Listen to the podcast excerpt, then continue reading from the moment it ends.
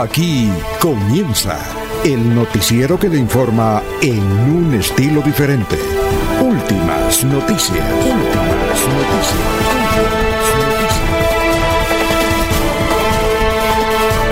La información analizada por los expertos, sin sesgos, explicada con detalles, sin tanta carreta.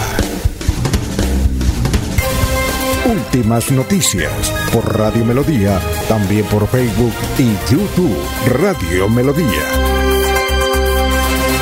Director Alfonso Pineda Chaparro.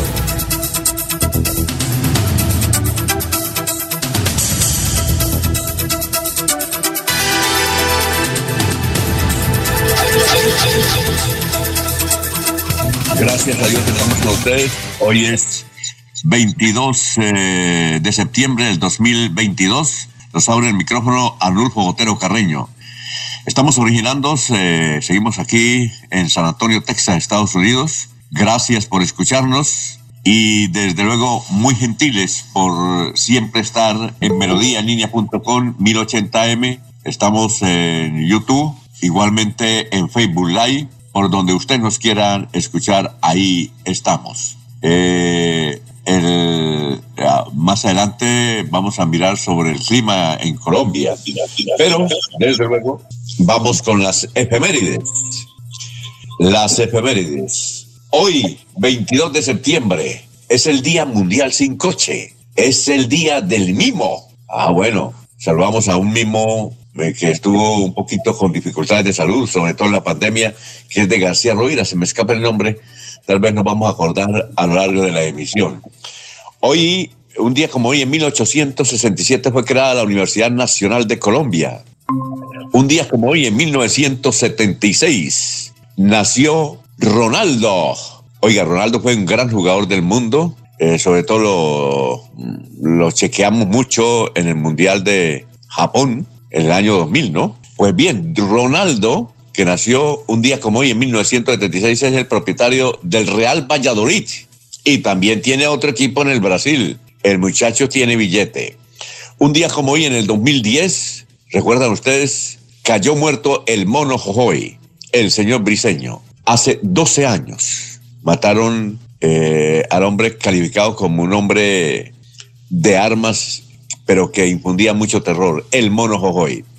Y un día como hoy, en 1958, nació Andrea Bocelli. Es un gran cantante europeo que ha vendido nada más ni nada menos que 70 millones de discos.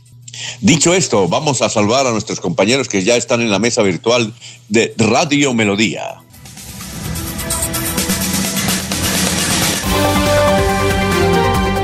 Laurencio Gamba está en Últimas Noticias de Radio Melodía 1080 AM.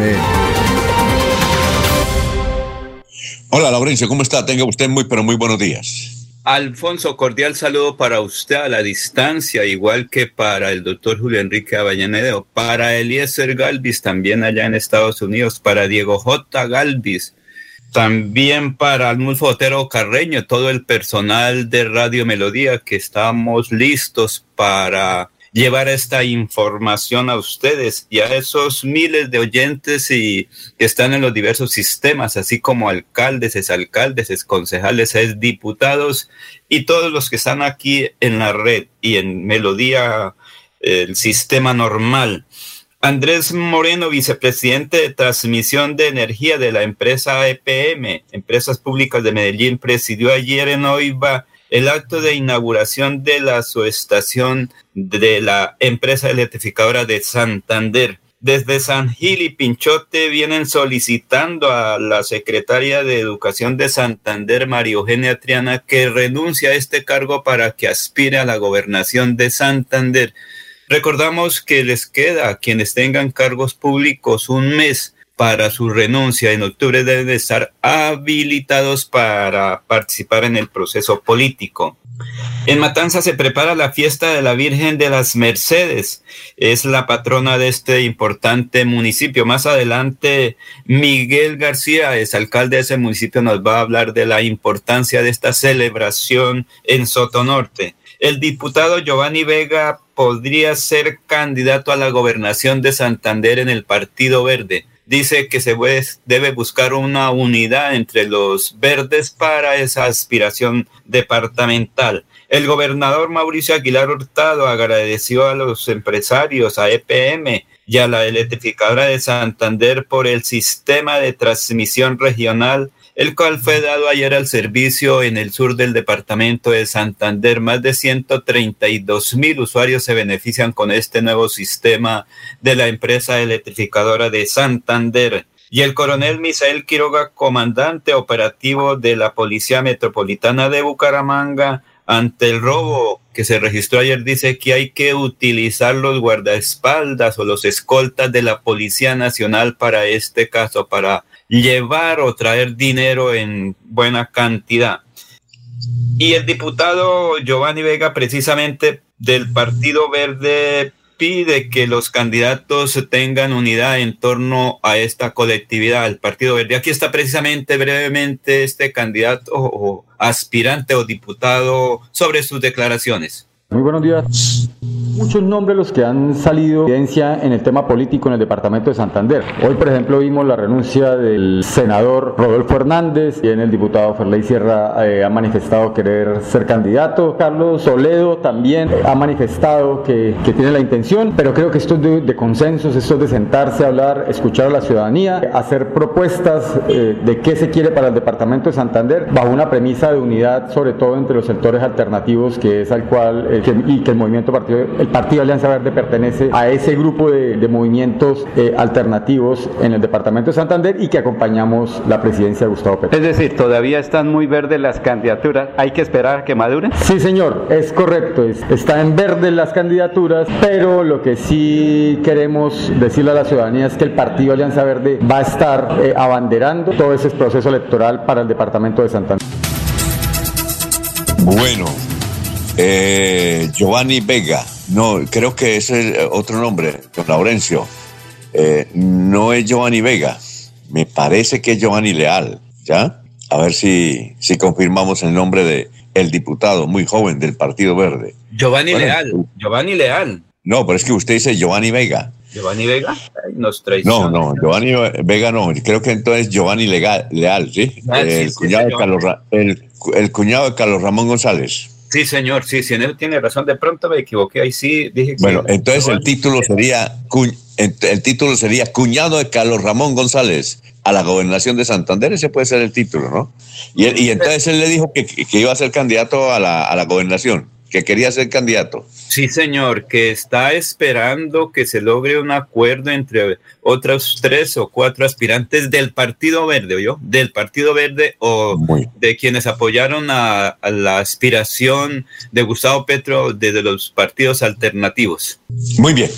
Son las 5 eh, de la mañana, 10 minutos. Vamos eh, a saludar ya a los oyentes que se están vinculando poco a poco al portal de Radio Melodía. Gustavo Pinilla, que siempre primero Dice, bendecido día para todos. Lino Mosquera, buen día, señores de Radio Melodía, atento a las noticias. Eh, dice, y nada que los llamados ambientalistas se pronuncian o marchan contra la contaminación de las fuentes hídricas de Sotonorte por los altos índices de mercurio. Y nada que marchan en defensa del páramo y el agua. Martín Silva, el hombre que recorre Santander, el amigo de Jorge, de Jorge Caicedo, dice, buen día, saluda a la mesa de trabajo y todo el equipo de Radio Melodía, gracias por su compromiso. ¿Dónde se encuentra usted, Martín? Hoy. Salud para Pedro Gómez, veedor en pie de cuesta. Igualmente para don Jairo Macías, ahí en cabecera. Don Ramiro Carvajal de Deportivos Carvajal. Aníbal Navas Delgado, gerente general de Radio Taxis Libres, que tiene el teléfono 634-2222. Un saludo para, ya saludamos a Lino Mosquera, Perigan, a Juan, a Juan José Rinconosma, igualmente a Benjamín Gutiérrez, a Miguelito García, que va a hablar más adelante, exalcalde dinámico del municipio de Matanza hace 25 años, pero él sigue trabajando, produciendo, prestando un servicio al departamento de Santander eh, a nivel de asesorías. Un saludo igualmente para Miriam Díaz Pérez, Juan José Rinconosma, Jorge Torres, eh, periodista y abogado. Igualmente para su esposa Paola Rincón, para Jairo Alfonso Mantilla, Igualmente para Ramiro Osma, que nos escucha desde el municipio de, Pinchoteno de Onzaga. Gracias por la sintonía. Igualmente para Pedrito Galvis, Pabrito Monsalve, y vamos a saludar como se merece al doctor Julio Enrique Avellaneda. Julio Enrique Avellaneda está en Últimas Noticias de Radio Melodía 1080 AM. Igualmente nos escucha eh, López López, generalmente de Provenza, ¿no? Doctor Julio, ¿cómo está? Tenga usted muy buenos días. Alfonso, cordial saludo para usted, para Nulfo, para Laurencio, para Eliezer, Jorge, todos los compañeros en la red y como siempre para toda, toda la amable audiencia de la potente Radio Melodía. Bueno, doctor Julio, ¿y cómo, cómo se encuentra hoy en materia de santos? En materia de santo, hoy es eh, la celebración del día de Santo Tomás, pero no Santo Tomás de de Aquino, hay varios Tomases, ¿no? Este es Santo Tomás de Villanueva, un eh, santo de origen español, allá de los años 1488, casi 200 años después del célebre Santo Tomás de Aquino, santo, eh, pues como la generalidad de quienes alcanzan esta distinción, la más alta que confiere la Iglesia, eh, se hizo sacerdote, luego arzobispo, obviamente entra en en desaveniencia con el emperador de, la época y es fuertemente reprimido, pero logra cumplir una labor evangélica de una eh, gran importancia eh, y pues su vida eh, de entrega a la difusión de la, de la religión, por sobre todo la predicación, fue un gran promotor de la, de, fomentó muchísimo los ánimos sacerdotales dentro de la juventud, multiplicó eh, el número de, sacerdotes en, en, su época y fue también ejemplar por la manera pobre como afrontó eh, su vida. Eh, siempre repartió todo el dinero que ganó y, y nunca hizo de él uso para efectos personales. Santo Tomás de Villanueva. Muy bien, tenemos, dice que tengo un inconveniente técnico, no sé, porque me está pitando y tengo el, micrófono bajito. Ahí como me escuchan sin pito, aló. Sí. Ahí como me escucha, doctor Julio. Yo lo oigo normal, Alfonso. Sí, es que me dicen que está pitando, pero yo no, yo no escucho ningún pito. ¿Laurencio escucha algún pito? Lo que ocurre, Alfonso, es las cosas que van por debajo, como se dice, del internet, algún duendecillo que se mete, pero normal. Eso es normal y sobre todo por la distancia, Alfonso. Recordemos que a veces eh, eh, una tormenta en cualquier parte del mundo puede afectar el sistema. No, porque es que, es que si le bajo no los escucho. Dice que le bajen, pero si le bajo no los escucho. Ayer estábamos bien, entonces, ¿qué pasaría hoy? Ah, bueno. Eh, está bien, Alfonso, ahí está bien, sigamos, tranquilo. Ah, ya, ya, ya. Muy bien. Bueno, eh, doctor Julio, ¿y cuál es la frase de hoy? Alfonso, hoy para eh, las personas que eh, viven con, con, mucha tensión, con mucha actividad, preocupados a toda hora, alguna frase de Hans Christian Andersen, ¿no? Disfruta de la vida. Hay muchísimo tiempo para estar muerto.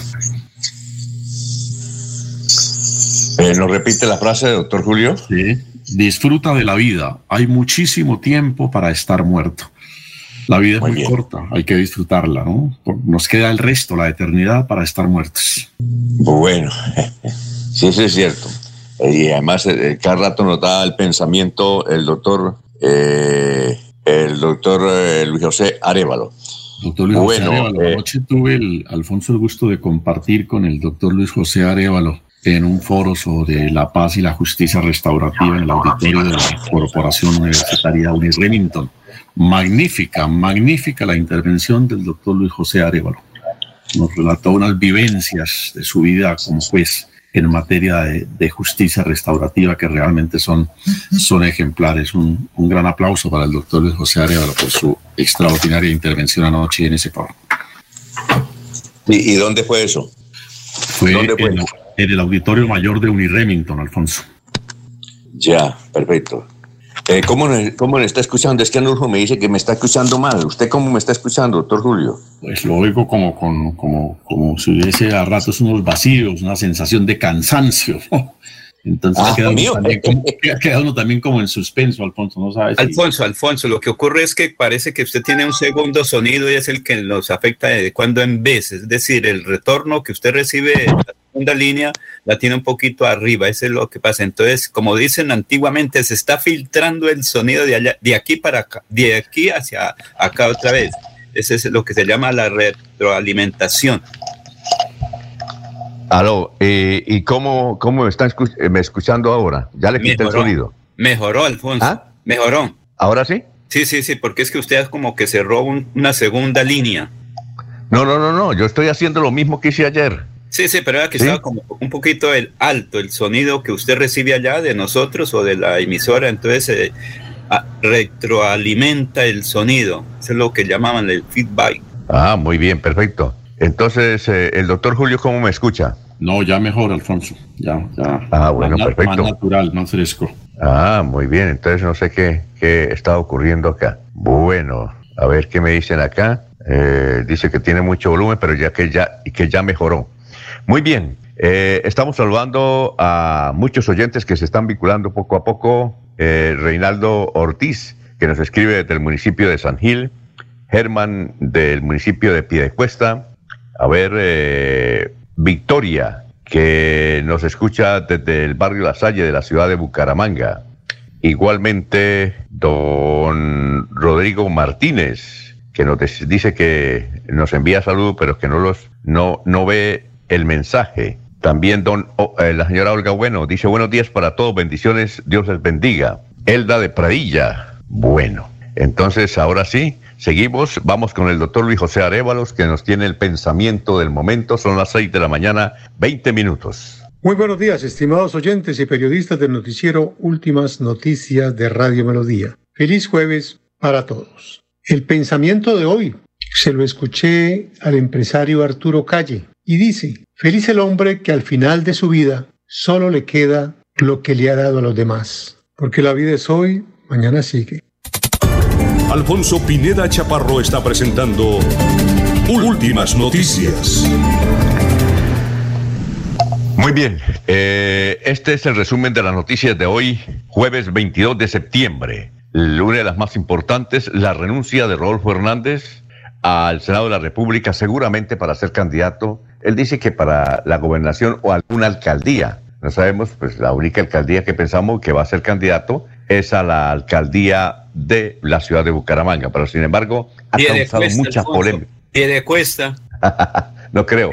Eh, vamos a ver entonces la renuncia más importante, la de Rodolfo Hernández. Estaremos en la presente emisión hablando sobre el tema. Atención, el sábado primero de octubre estará en Bucaramanga el expresidente Álvaro Uribe Vélez y toda la pesada del Centro Democrático. Vienen a analizar eh, la proyección de los candidatos de ellos, del Centro Democrático, a la gobernación o a las coaliciones, y también las alcaldías, los consejos y las asambleas. Será, eh, tentativamente va a ser en el Hotel Holiday Inn, entonces el sábado, primero de octubre, estará en la capital de Santander Álvaro Uribe y toda su estructura del Centro Democrático. El gobernador de Santander inauguró con el gerente de la electrificadora de, la, de Santander una subestación eléctrica en el municipio de Oiva, que hará garantías de buen servicio al centro y sur de Santander. Empieza Encuentro Internacional de Jóvenes en Barranca Bermeja. Asistirán 15 países.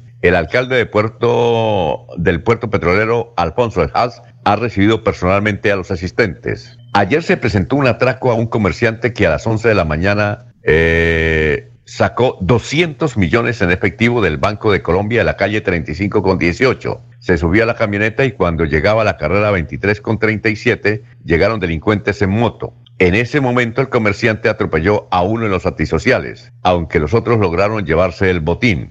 La policía dijo que el comerciante no solicitó el acompañamiento y ahora pues se está ofreciendo 10 millones de pesos a quien dé información y según la policía ya se identificó a la banda. Varios derrumbes se están presentando en la carretera de Piedecuesta a la Mesa de los Santos. Hay obstáculos en esa vía. El alcalde de Bucaramanga, Juan Carlos Cárdenas, solicitó a la ministra de Cultura, Patricia Ariza, que estuvo ayer en Bucaramanga, que se declare a la cumbia como patrimonio cultural. Vamos a ver qué dicen hoy los periódicos y portales.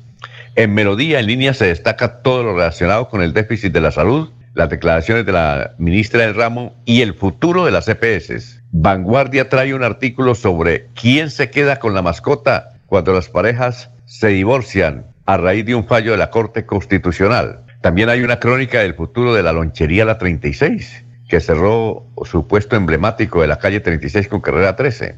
La lonchería sigue. En el tiempo hay una crónica sobre la verdadera historia del tema del Santo Cachón de los embajadores vallenatos a raíz de la muerte de Ramiro Colmenares. También trae el tiempo la noticia sobre, y esta es muy positiva para Santander, dice que los cultivadores de Santander, especialmente de café, están solicitando a 20 mil trabajadores, 20 mil trabajadores a quienes pagan súper bien. Y el espectador dice hoy, habría voto obligatorio en Colombia según los primeros pasos de la reforma política.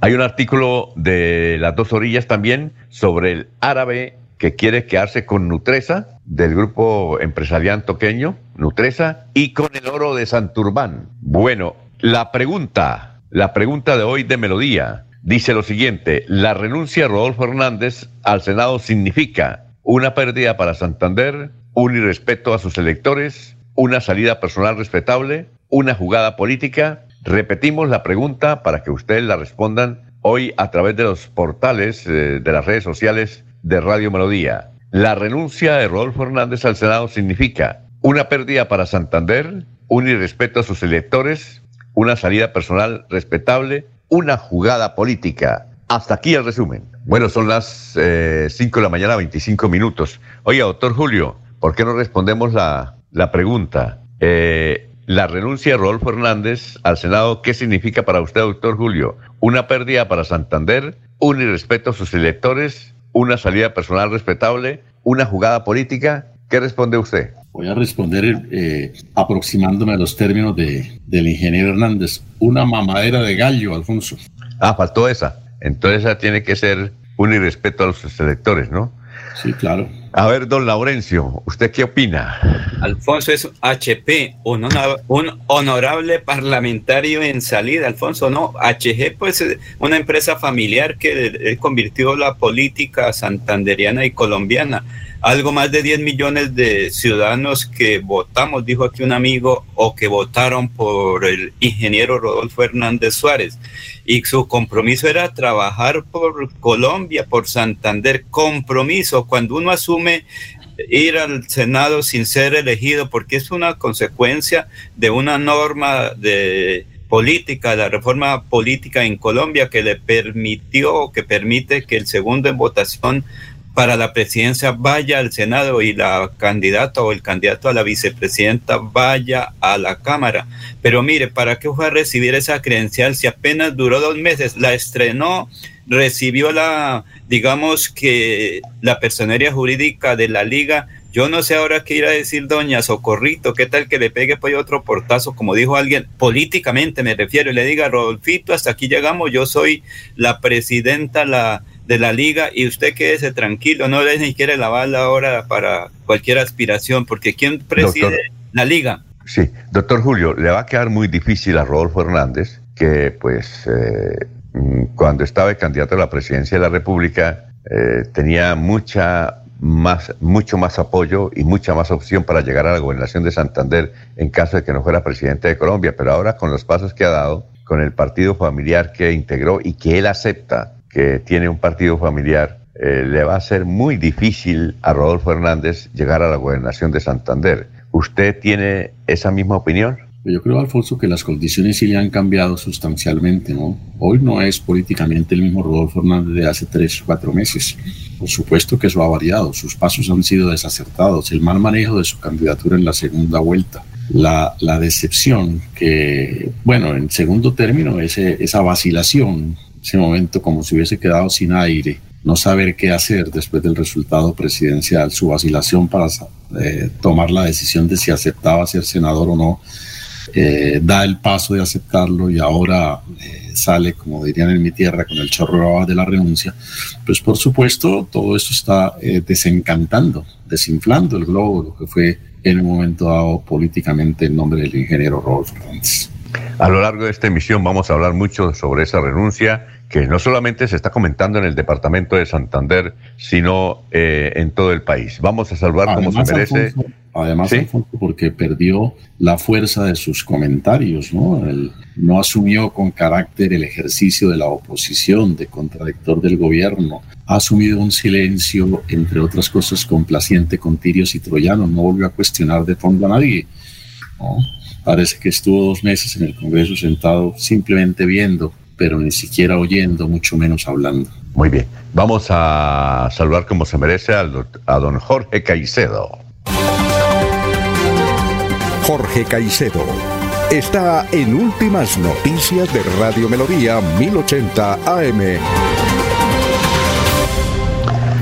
Hola, gran Jorge, ¿cómo se encuentra? Tenga usted muy buenos días.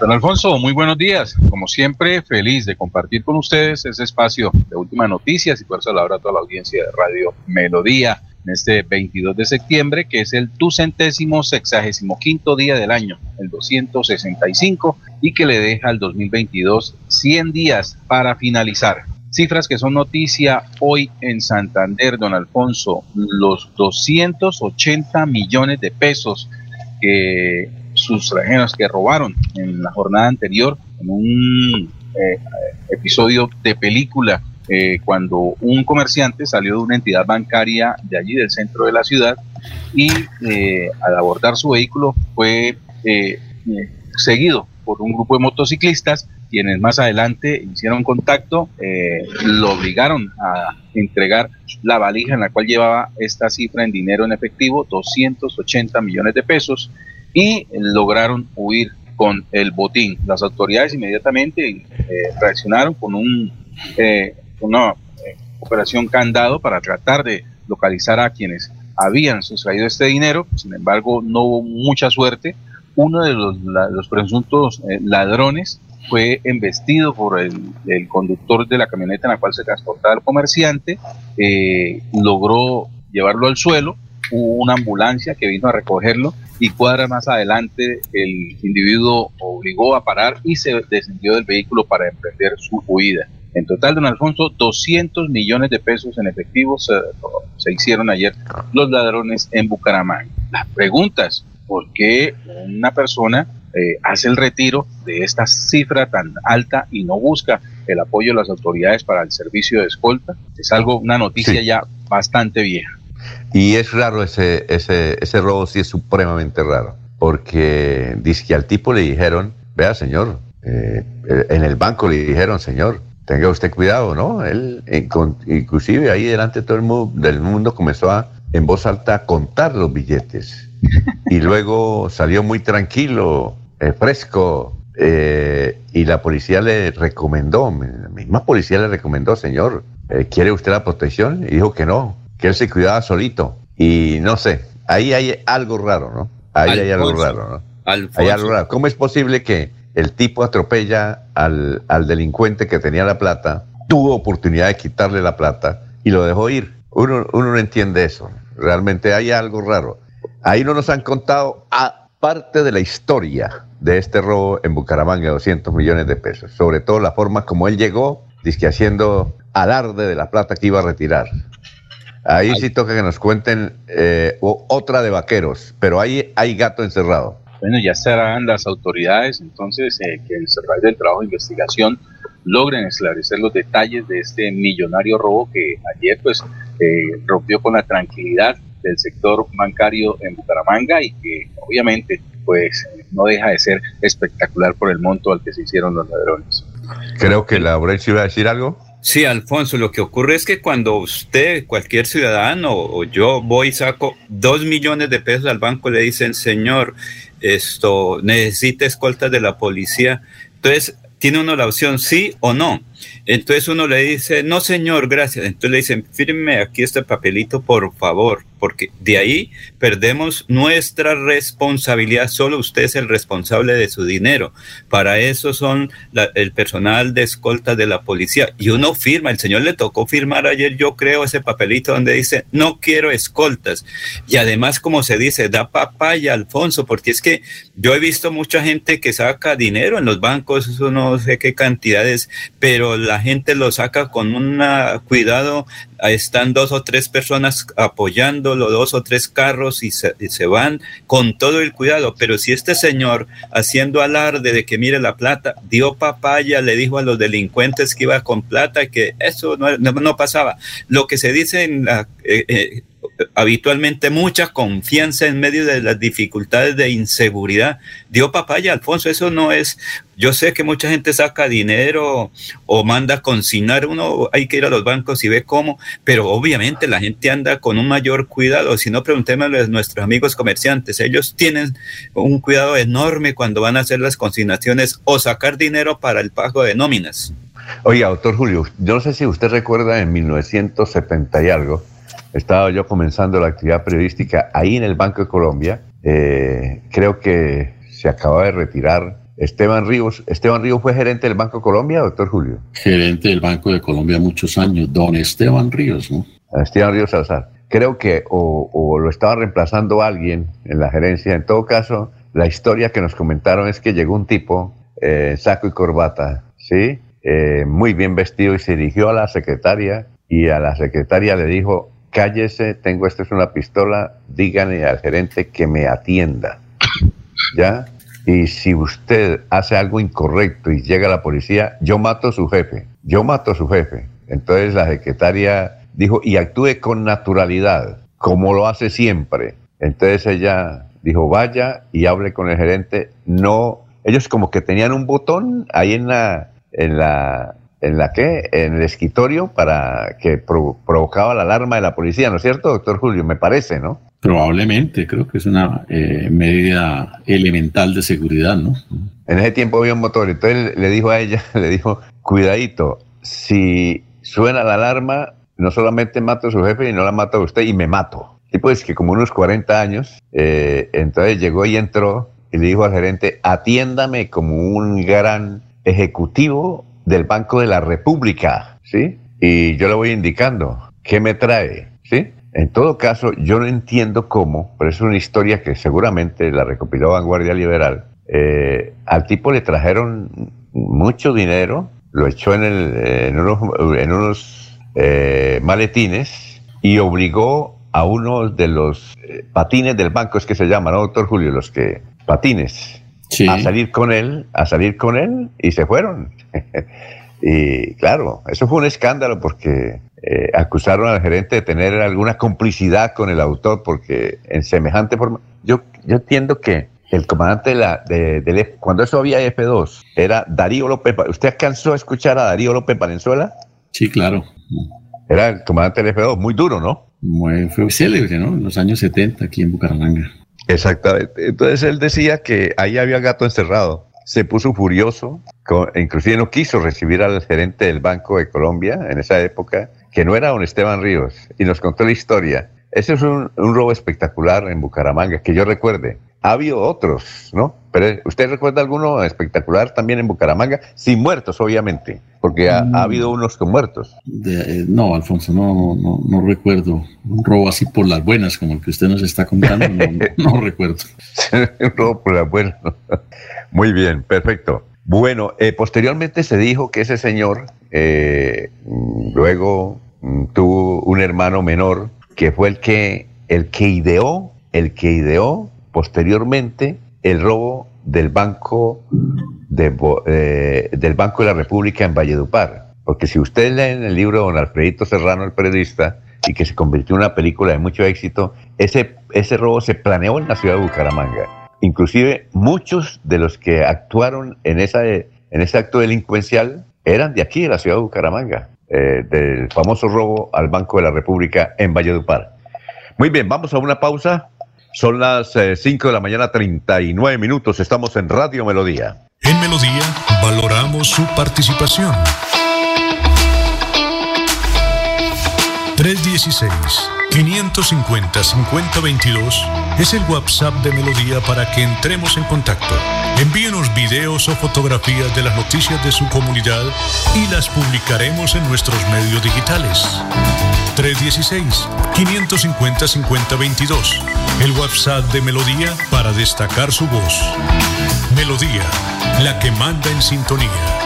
Buenos días a toda la gente de Santander. Los estamos invitando a la gran marcha nacional que se llevará a cabo el lunes 26 de septiembre a las 9 a.m. Punto de salida, Puerta del Sol, carrera 27, calle 58. Marcharemos por la 27 hasta la calle 36 y luego bajaremos por la 36 hasta la plazoleta Luis Carlos Galán. Los carros saldrán de la Papi Quiero Piña. De Papi Quiero Piña saldrán los carros también a las 9 de la mañana. ¿Qué es lo que estamos protestando? No a la reforma pensional que nos van a meter a mano al bolsillo con nuestro ahorro. No a la reforma tributaria, no a la reforma económica, no al alza de la gasolina y muchos puntos más. Señores, tenemos que luchar por nuestros derechos. Favor, acompáñenos, le pedimos el favor a los empresarios, a los empleados y al pueblo en general que nos acompañen ese día. Septiembre 26, 9 a.m., Puerta del Sol.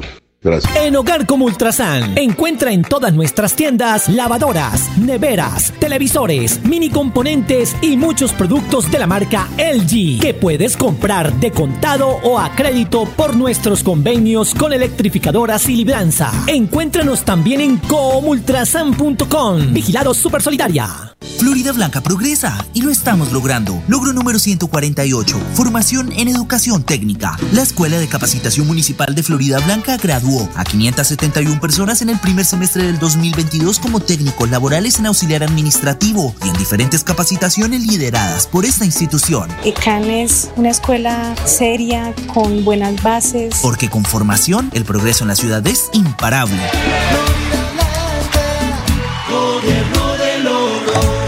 Mercamágico Cajazán. El día 10 de cada mes te damos el 10% de descuento en todo el supermercado por ser nuestro afiliado. Además, recibes un 10% adicional de descuento en referencias seleccionadas. Ponte la 10 y lleva felicidad a tu hogar. Exclusivo para afiliados a Cajazán. Aplican términos y condiciones. Vigilado Supersubsidio. Se va la noche y llega últimas noticias empezar el día bien informado y con entusiasmo.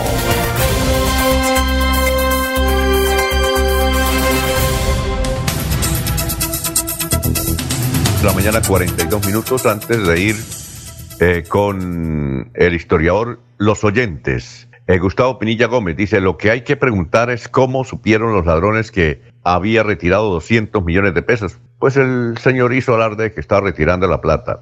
María T. Alvarado, bendiciones. Jaime Bastilla. Y Rodolfo es un traidor para Santander y para los electores y para Colombia. Yesmi Pinilla. Buenos días. Todo el mundo se olvidó de los apostantes de la ONP. Así es Florida Blanca. En la pregunta les faltó, la de Rodolfo, todas las anteriores. Vamos con el historiador Carlos Augusto González que nos tiene las noticias más importantes que hubo en el hace 50 años y hace 25 años en el departamento de Santander. Carlos, lo escuchamos. Buenos días a la mesa de trabajo y a los oyentes. Esta fue la noticia más en nuestro departamento de 50 años. Creciente entusiasmo existe por el anunciado desfile de reinas que se realizará mañana en el Club de Profesionales, en el que participarán las mujeres que han dado prestigio a Santander en materia de belleza. Desfilarán Marta Eugenia Gutiérrez, Nayib García Osorio, María Leticia Olarte López, Lucy Durán, María Clemencia Prada Rodríguez y Tulia Gómez Porras. El economista santanderiano Franz Haxpiel fue designado jefe de la División de Crédito de la Corporación Nacional de Turismo y hace 25 años fue noticia lo siguiente. Ocho camiones mezcladores estilo tropo cargados con garabilla y agua ingresaron lentamente al intercambiador de la Puerta del Sol para hacer la prueba de resistencia y se encontró que es magnífica porque solo sufrió una variación de 2 centímetros cuando la máxima aceptable es 8 centímetros. Se realizó en el Parque Recreacional El Lago Cóctel con el fin de presentar a los miembros de su nueva Junta de Administración. Asistieron entre otros Nubia Mejía de Rueda y Jairo Rueda en representación de la Beneficencia de Santander, el nuevo administrador César Romole Rux y el administrador de pesca deportiva del Parque Javier Plata Manzano. Cordial saludo a todos. Siga usted, don Alfonso. Muy bien, Carlos. Eh, son las 5.44. ¿Usted recuerda, doctor Julio, a Tuliner Gómez Porras? Ella fue, eh, no sé, creo que estuvo a punto de ser señorita Colombia. Eh, ella era de San Gil y entiendo que se casó con un pinto. ¿Es así, doctor Julio? Creo que sí, Alfonso. Me parece que ella fue virreina, ¿no? Ah, ya. Estuvo a punto, ¿no? Estuvo a punto. Tuvo mucha, despertó mucha, mucha emoción, eh, mucha expectativa su, su nombre. Fue, una época en que los reinados en Santander tenían un gran calado, ¿no? Y, y abrigaban fervor, la gente se entusiasmaba las colonias se movían, ¿no? Los angileños que eh, se precian de tener eh, mujeres muy hermosas concurrían con, un gran entusiasmo a, a, los eventos en donde se designaban las reinas del departamento de Santander.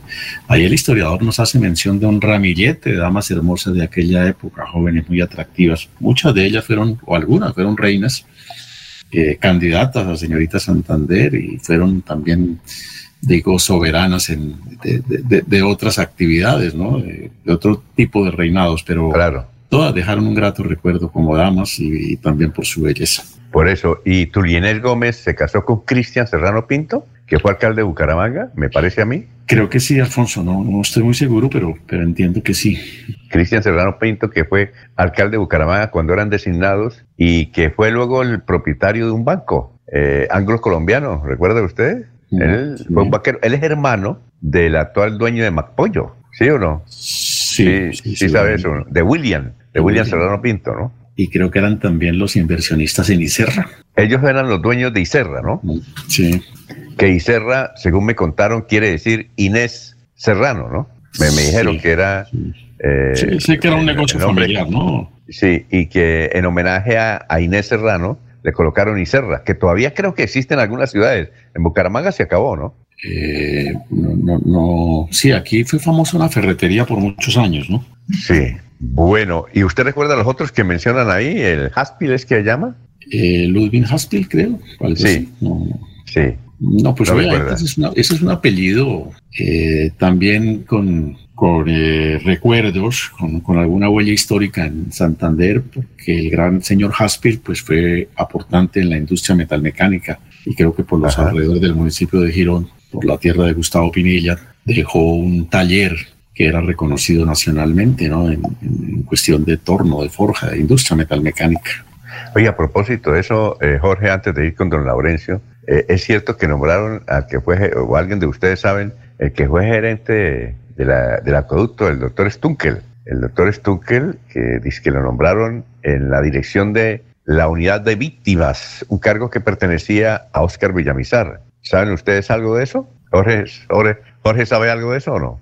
No, don Alfonso, no copié bien la pregunta. Estaba retirado. ¿Me repite? Eh, eh, Jorge, que si es cierto, no sé, eh, hemos escuchado por, por, por internet una versión en el sentido de que el doctor Stunkel, que Sí. fue gerente de- del acueducto de Bucaramanga, a- ahora eh, asumió la dirección de víctimas, de la unidad de víctimas de Santander, cargo que tenía un representante de Oscar Villamizar, pero no sabemos, no, no hemos confirmado esa noticia.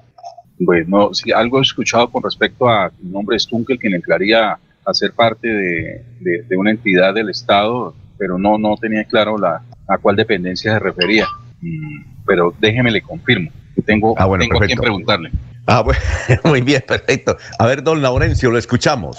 Alfonso, pues eh, sí, sobre ese tema, pues algunos sectores dicen que estaría siendo su nombre tenido en cuenta para ese cargo. Sin embargo, todavía no hay oficialmente, digamos, el- la posesión de ese señor y que están a la expectativa, porque recuerden que con gobierno nuevo se cambian muchas cosas, muchas políticas y él puede estar ahí porque no sé si es del Partido Verde o del Pacto Histórico.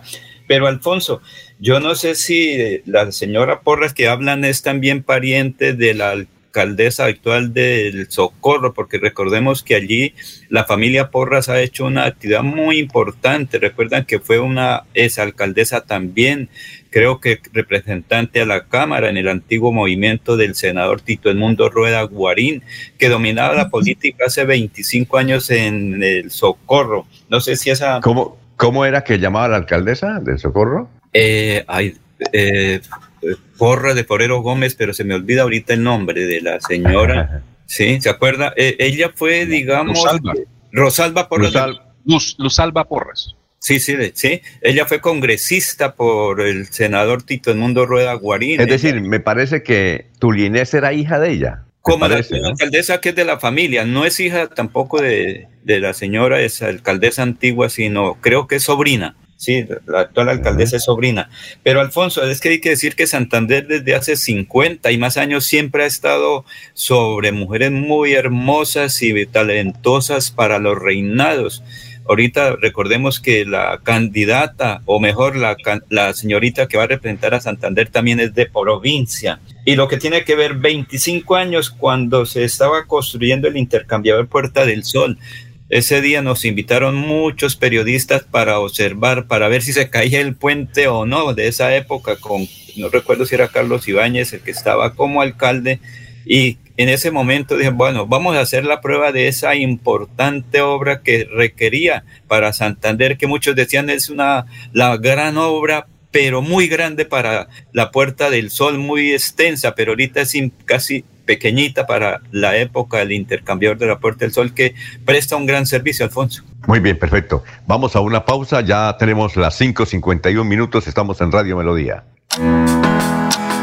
En esta cuña no queremos venderte nada, solo queremos darte 20 segundos que puedas dar gracias por cada experiencia de amor que te ha llevado a donde estás hoy. Recuerda que el tiempo que compartimos es valioso y el amor es eterno. Por eso en Los Olivos hacemos un homenaje al amor. Los Olivos, un homenaje al amor.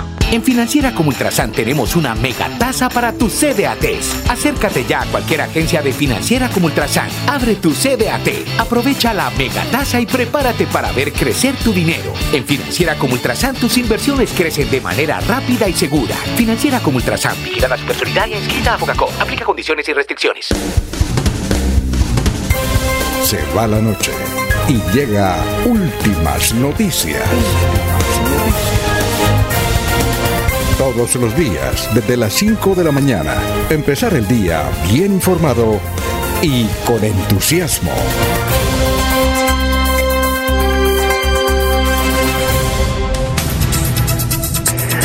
Recuerde que la pregunta de hoy tiene que ver con la candidatura de la renuncia de Rodolfo Hernández al Senado de la República para que respondan ahí a, a través de las redes sociales. Eh, a propósito, eh, escribe Jorge Eliezer Hernández, con Rodolfo se votó el voto. La verdad, Rodolfito se dejó guiar de jóvenes inexpertos de la política y al nombrarlos de directores de la liga sin siquiera saber cómo se realiza una elección o haber sido candidato, así sea a una junta de acción comunal. Deja claro que el fenómeno Cuchito Rodolfo todavía tiene madera para dar todos estamos mamados de, la, de los politiqueros tradicionales y familiares, politiqueras como los Tavera, los Aguilar y la familia de Carlos Ramón González, entre muchas otras. Gustavo Pinilla Gómez dice, por la primera vuelta Rodolfo recibió 18.69 millones, eh, 18, millones, 18 mil millones por sus 50, por sus cinco, a ver, por la primera vuelta, Rodolfo recibió 18 mil millones por sus eh, casi 6 millones de votos. Por la segunda vuelta y luego del escrutinio realizado por la registraduría, Rodolfo Hernández obtuvo 10 eh, obtuvo 10 mil votos. Esto significa que recibió más de 67 mil millones. Por el lado del presidente Petro fueron más de 70. Entonces, según eso, Rodolfo recibió.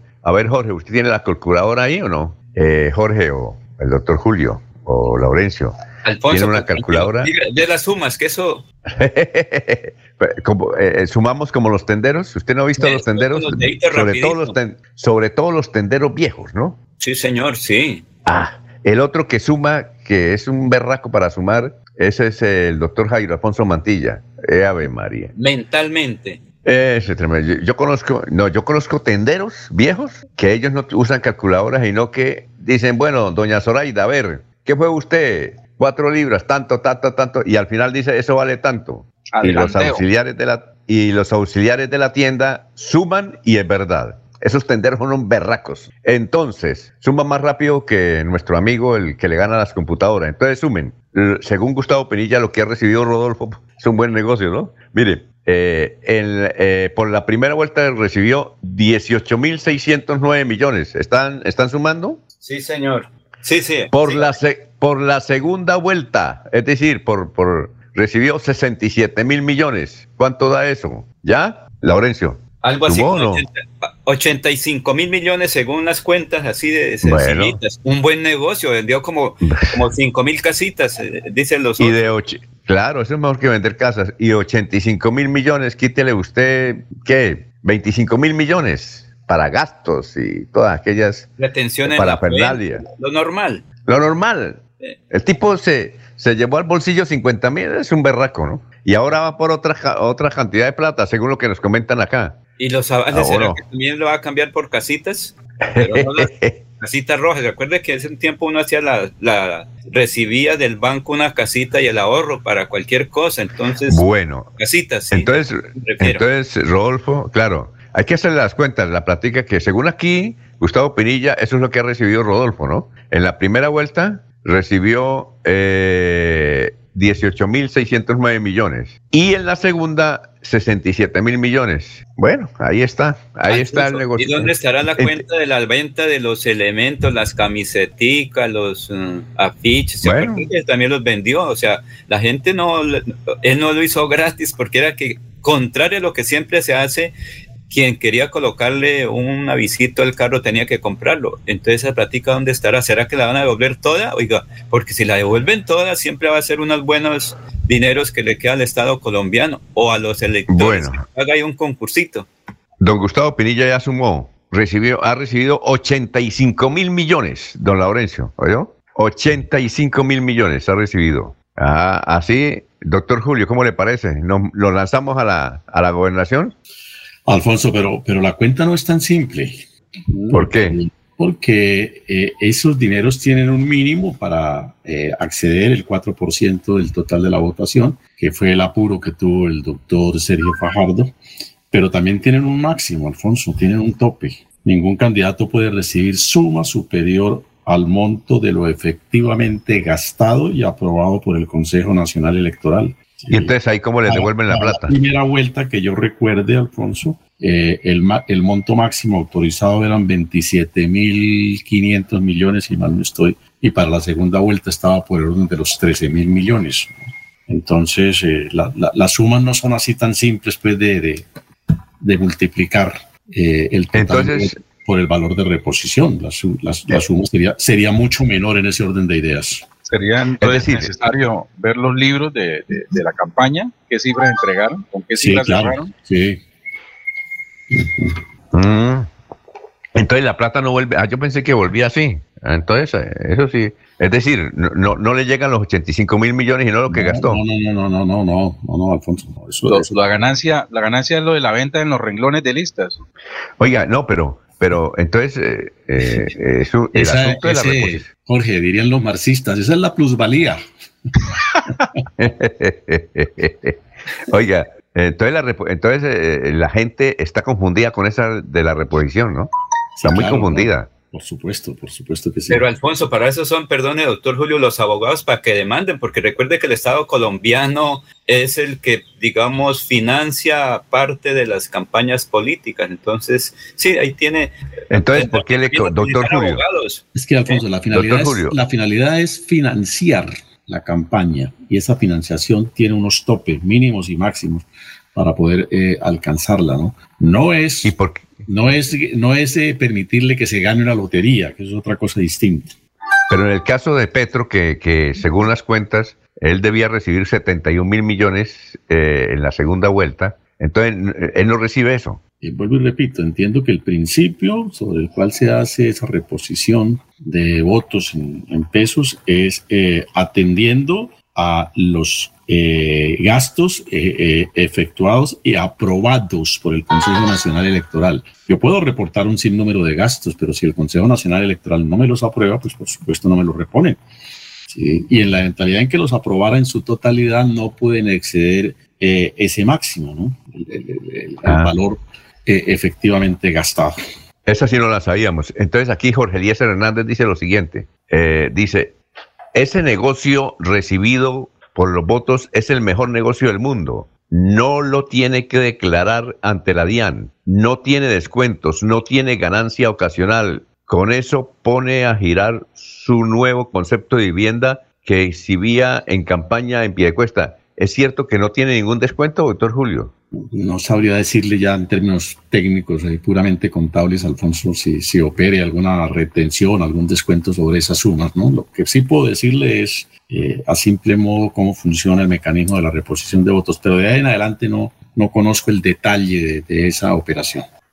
Ah, bueno, perfecto. Entonces, eh, seguimos. Ustedes pueden responder la pregunta de Radio Melodía que tiene hoy para todos los oyentes a través de las redes sociales. Ahí puede opinar y con mucho gusto nosotros vamos. Hay, unos comentarios supremamente fuertes contra Rodolfo, pues que por respeto no los damos a conocer. Pero sigan escribiendo, ¿no? Porque es que no se pueden leer todos, todos los mensajes. Bien, eh, la pregunta de hoy de Melodía es, ¿la renuncia de Rodolfo Hernández al Senado significa una pérdida para Santander, un irrespeto a sus electores, una salida personal respetable, una jugada política? Respondan a las redes sociales de Radio Melodía. Son las 6 de la mañana, dos minutos. Aquí Bucaramanga, la bella capital de Santander. Transmite Radio Melodía, Estación Colombiana, HJMH, 1080 kilociclos, 10.000 vatios de potencia en antena, para todo el oriente colombiano. Cadena Melodía, la radio líder de Colombia. Buenos días a toda la gente de Santander. Los estamos invitando a la gran marcha nacional que se llevará a cabo el lunes 26 de septiembre a las 9 a.m. Punto de salida, Puerta del Sol, carrera 27, calle 58. Marcharemos por la 27 hasta la calle 36 y luego bajaremos por la 36 hasta la plazoleta Luis Carlos Galán. Los carros saldrán de la Papi Quiero Piña. De Papi Quiero Piña saldrán los carros también a las 9 de la mañana. ¿Qué es lo que estamos protestando? No a la reforma pensional que nos van a meter la mano al bolsillo con nuestro ahorro. No a la reforma tributaria, no a la reforma económica, no al alza de la gasolina y muchos puntos más. Señores, tenemos que luchar por nuestros derechos. Por favor, acompáñenos, le pedimos el favor a los empresarios, a los empleados y al pueblo en general que nos acompañen ese día. Septiembre 26, 9 a.m., Puerta del Sol. Gracias. Este es el gobierno de logros que trabaja por el bienestar de nuestra gente florideña. Unidos vamos a avanzar. Gobierno de logros. Trabajamos por tu bienestar. Unidos avanzamos. Imparables por más prosperidad. Gobierno de logros. Por más salud y seguridad. Unidos avanzamos. Cada día una mejor ciudad. Florida Blanca. Gobierno de logros. Alcalde. En Melodía valoramos su participación. 316-550-5022 es el WhatsApp de Melodía para que entremos en contacto. Envíenos videos o fotografías de las noticias de su comunidad y las publicaremos en nuestros medios digitales. 316-550-5022. El WhatsApp de Melodía para destacar su voz. Melodía, la que manda en sintonía. Se va la noche y llega últimas noticias. Empezar el día bien informado y con entusiasmo.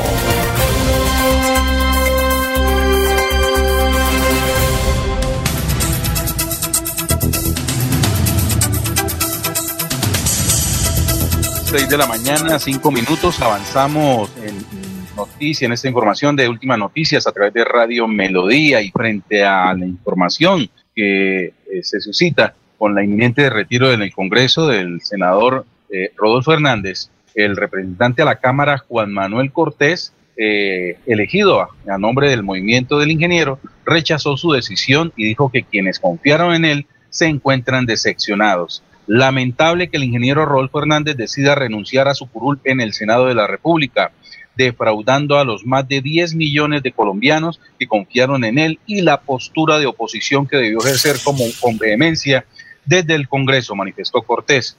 Según el representante, el ingeniero solo está pensando en él y los intereses de su familia, quienes controlan la Liga de Gobernantes Anticorrupción. Usó al pueblo colombiano, tomó posesión de su curul como senador solo con el fin de que le dieran personería jurídica a su partido. Ahora abandona a sus electores en toda Colombia, que veían en él a un líder de la oposición, a irse a aspirar a la gobernación de Santander, pensando que de manera egoísta y demostrando que Colombia no le interesa, agregó. Además, afirmó que no va a poder conseguir su nueva aspiración política.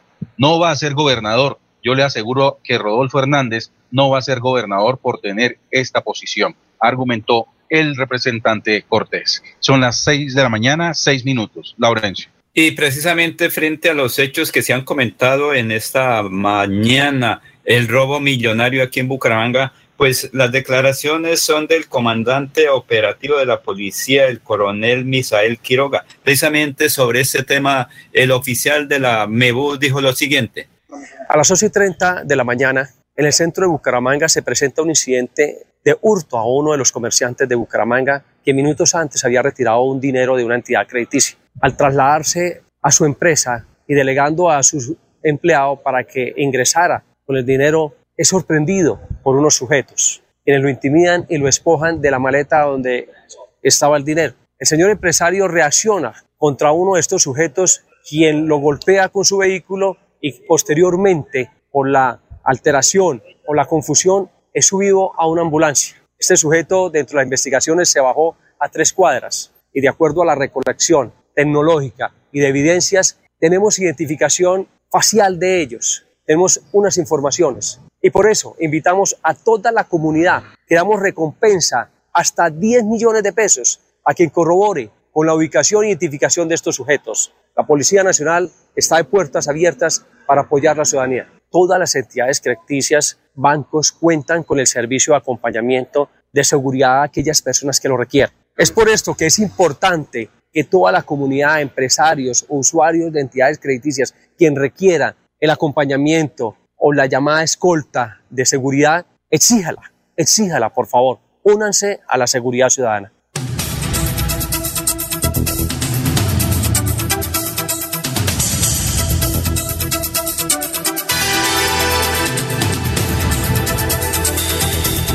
Precisamente esta es la recomendación de la Policía Nacional, que hay que utilizar el servicio de acompañamiento de escolta cuando se sacan dinero. Es que eso en el banco le dicen, por favor, pedimos uh, el escolta o el acompañamiento de la policía y el ciudadano está en la obligación de decir sí o no. Y luego se firma un documento ahí en la ventanilla del banco para decir qué es lo que quiere y salvar responsabilidad de alguna manera la entidad bancaria y la misma policía, Jorge. Muy bien, son las seis de la mañana, nueve minutos. Doctora Avellaneda, frente a esta declaración del representante Juan Manuel Cortés ante la renuncia del senador Rodolfo Hernández a su curul, eh, estamos presenciando el desmantelamiento del, del, movimiento La Liga, no solamente por, por estas posiciones de, de su representante a la Cámara, que eh, se suma además a la de la representante Erika Tatiana, eh, quien también pues eh, ha demostrado separación frente a, al manejo que Rodolfo Hernández le ha dado a su movimiento, sino por otras figuras también dentro del, del, del grupo que, que, han sencillamente se han despedido para ir a buscar eh, toldas en, en, en, otros, en otros grupos. Eh, es el desmantelamiento del el desmantelamiento del, movimiento de la liga lo que estamos presenciando. Jorge, no, no, no he oído puntualmente las declaraciones del representante Cortés, pero no me cabe la menor duda de que el doctor Rodolfo Hernández mató el tigre y se, se asustó con el cuero.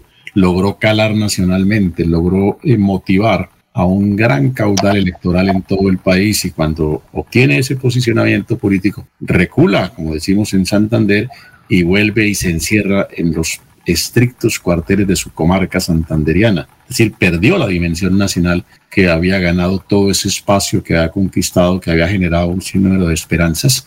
Eh, decidió dejarlas abandonadas para volver únicamente aquí a los escenarios puramente locales, lo cual por supuesto le va a significar una gran desbandada en su movimiento. A nivel nacional creo que hasta ahí fue la liga y a nivel departamental, pues como hemos venido anotando, seguramente hay también desencantos, desengaños, frustraciones, amarguras y eso tiene electoralmente un gran costo.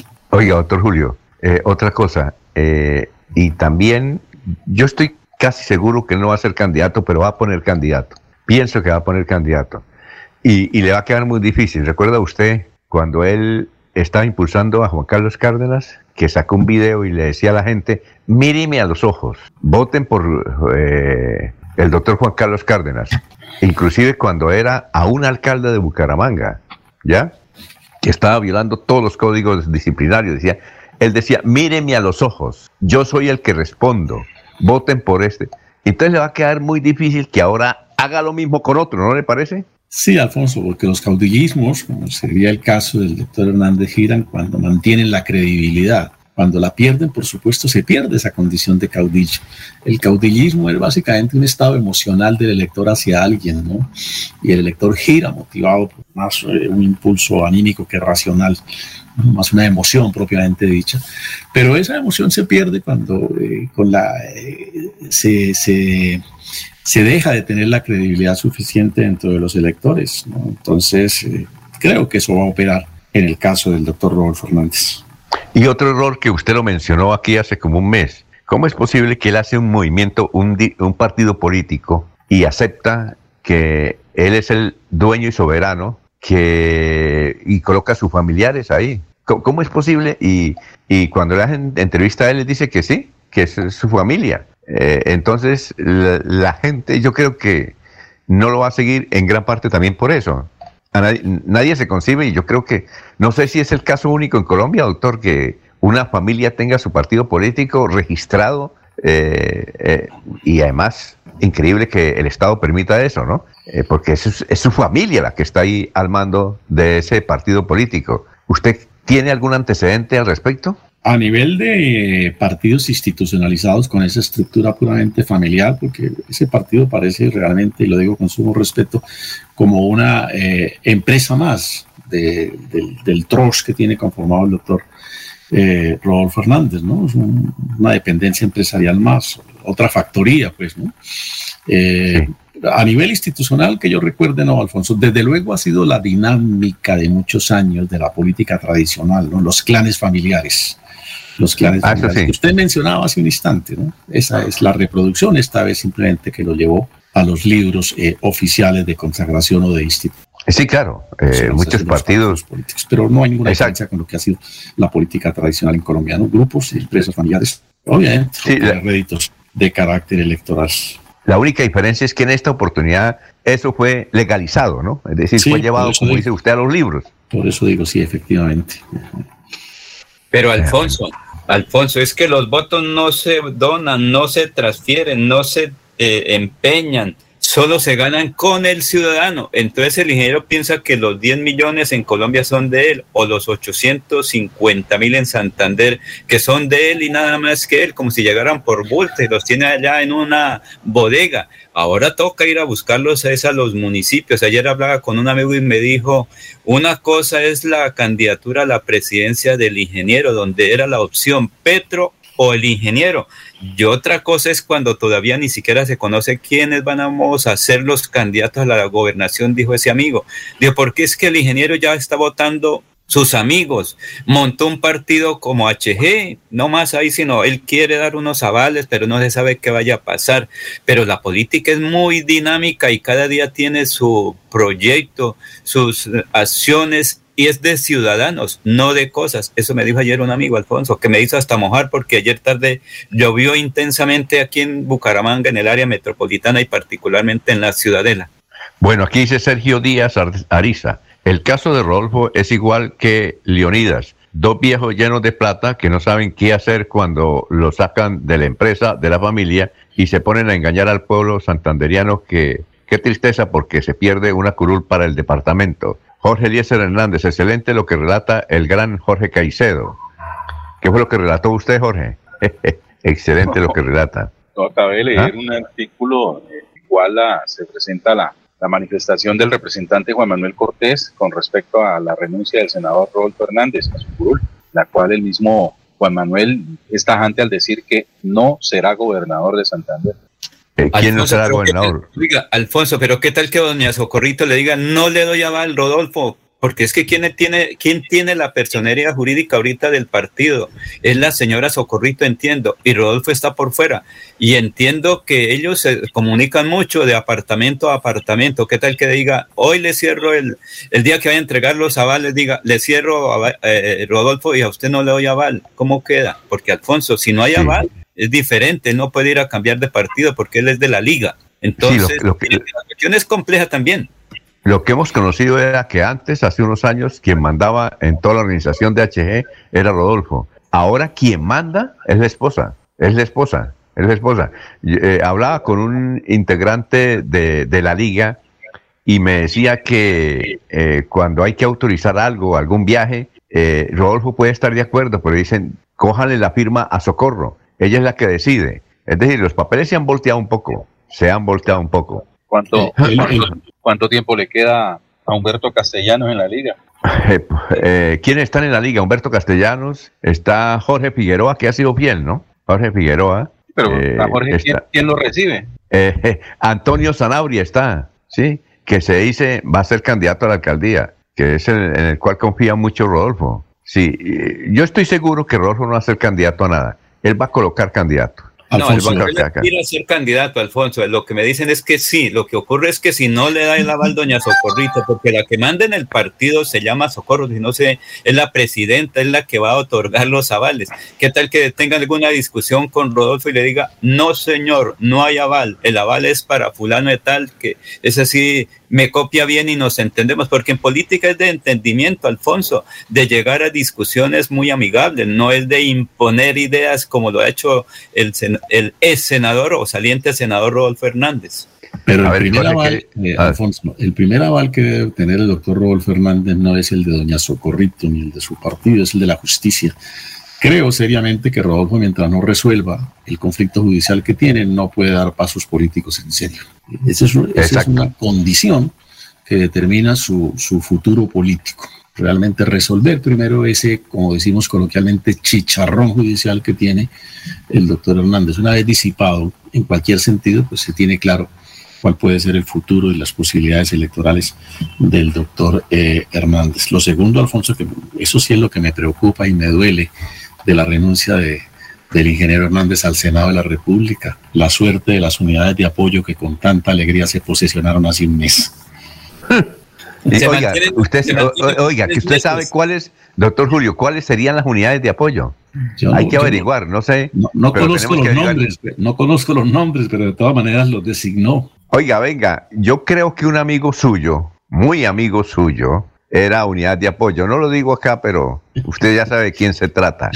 Esa es unidad de apoyo, ¿o no? Ah, eh, seguramente, no, no, no, yo no los Yo- conozco no. en detalle, ¿no, Alfonso? No, yo, Pero- yo estoy seguro duele, que era eso- ese. Eso es lo que me duele, que esos eh, colaboradores eh, sinceros que tenía el doctor Hernández y que probablemente haya designado en la unidad de apoyo, pues finalmente se quedan prontamente sin, sin ese espacio.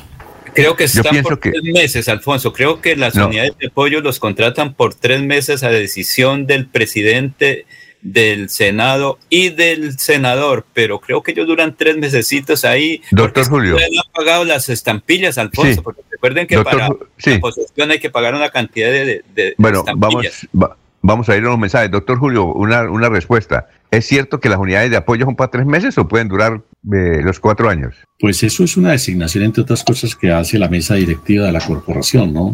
No sé en detalle, tocaría mirar el reglamento del Congreso para ver si tiene alguna limitación en términos de tiempo. Ah, bueno, pues vamos a una Pero, pero pausa. la pregunta y- es una cosa, Alfonso, escúcheme, es que la pregunta Ajá. es, ¿a quién le servirían? ¿Qué hacen los La- eventualmente las unidades de apoyo designados por alguien que ya no es senador?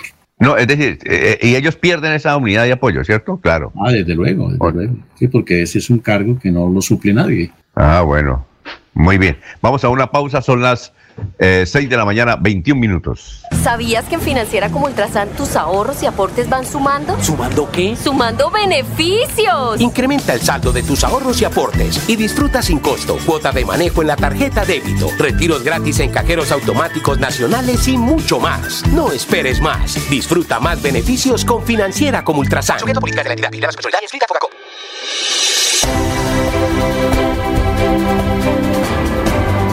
Información y análisis.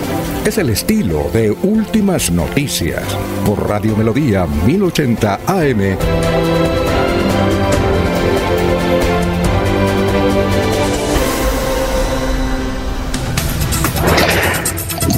Bueno, nos escribe Eliezer Galvis.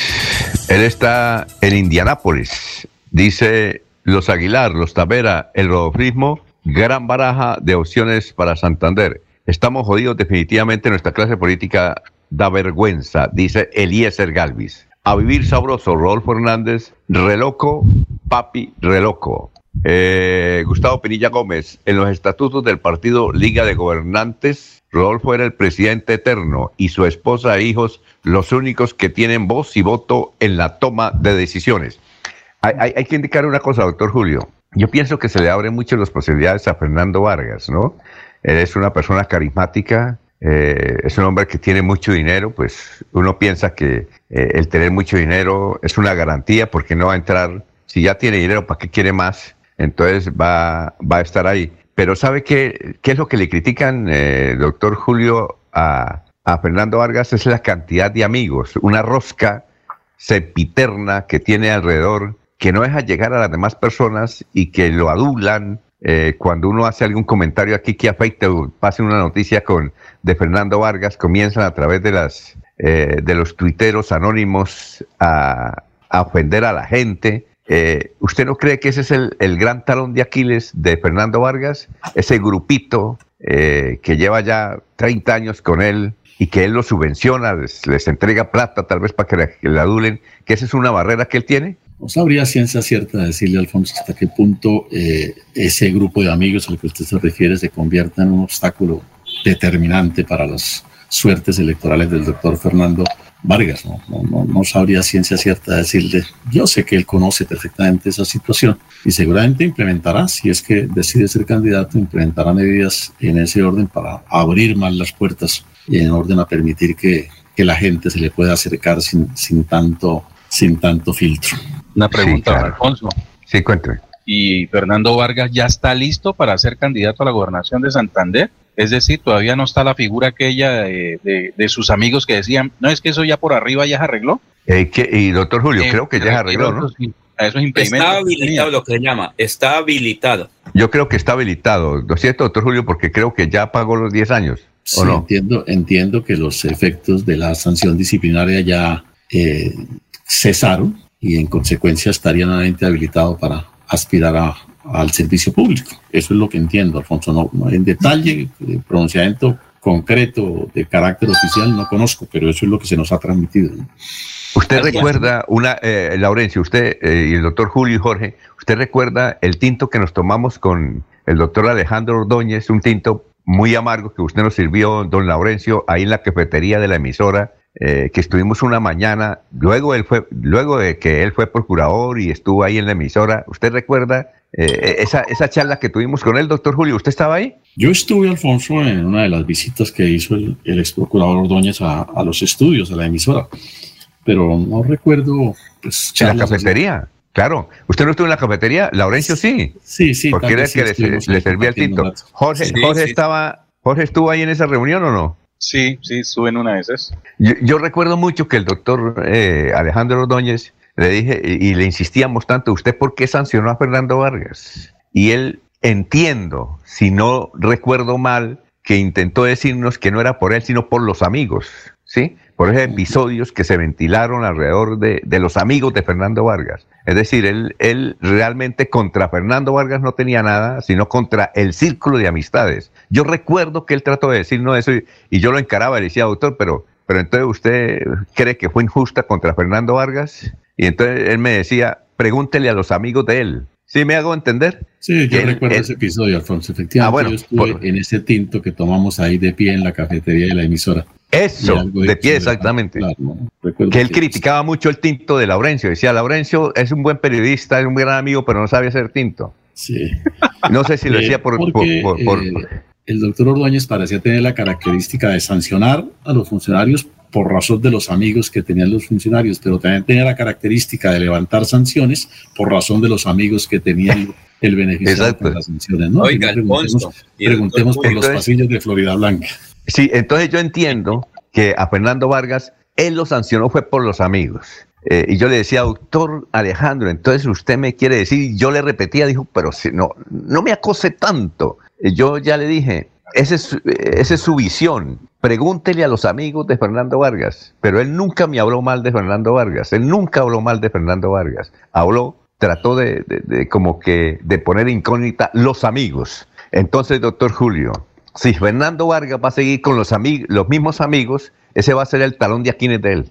es por la única forma que le puede dar madera a él, ¿no? Esperemos a que materialice su candidatura y cómo es la estructura de su campaña. Alfonso, pero el amigo era más que antioqueño que no de por aquí, de la localidad, porque como Fernando Vargas un día dijo que él iba a apoyar otras aspiraciones presidenciales, entonces por eso le cobraron a tiempo, porque creo que más o menos por ahí fue la situación. Él era muy amigo de los amigos de Antioquia, pero después dijo, pues aquí también tenemos dirigentes regionales y por ahí comenzó todo esa, como se llama, la envidia santanderiana y que obviamente con las decisiones del procurador de esa época, o ¿será que de pronto va a ser el gerente de campaña de Fernando Vargas Mendoza, el es embajador en los Estados Unidos? No sé, la política es muy dinámica, Alfonso. ¿Quién? ¿Quién? Jugar de fantasía, ¿no? No, no creo. No, no.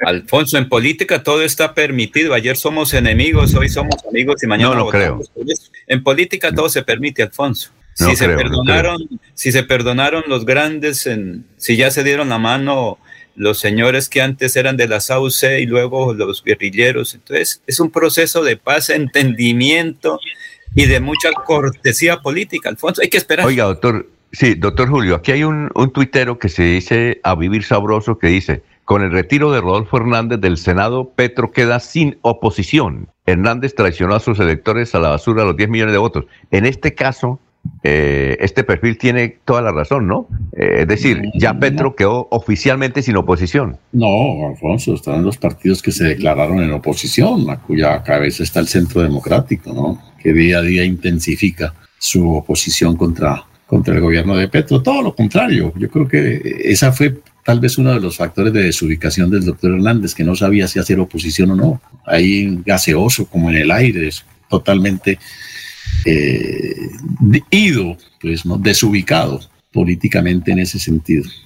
Aquí me escribe un senador de la República del Partido Liberal, que no es de Santander, aclaro, y me dice que César Gaviria le ha dicho a algunos amigos del Partido Liberal que traten de no hacer alianzas con Rodolfo Hernández ni lo que se le parezca, que es una recomendación que da él para, para el departamento de Santander de no hacer alianzas con la liga. Eh, traten, que no sea una imposición, que es una sugerencia de César Gaviria a los directivos eh, para ahora las elecciones del año entrante. Muy bien.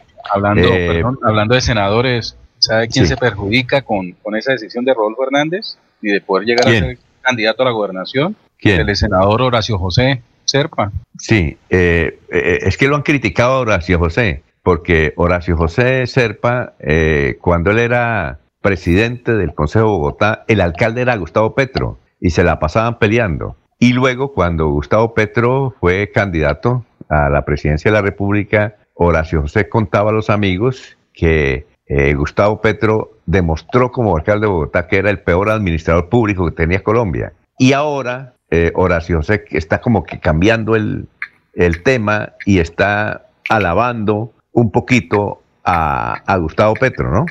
Cosas de la política. Entonces, por eso lo critican. Pero él había, había manifestado apoyo a Rodolfo Hernández a, a la presidencia y venía Sí, trabajando porque- el discurso de, de ser candidato a la gobernación de Santander.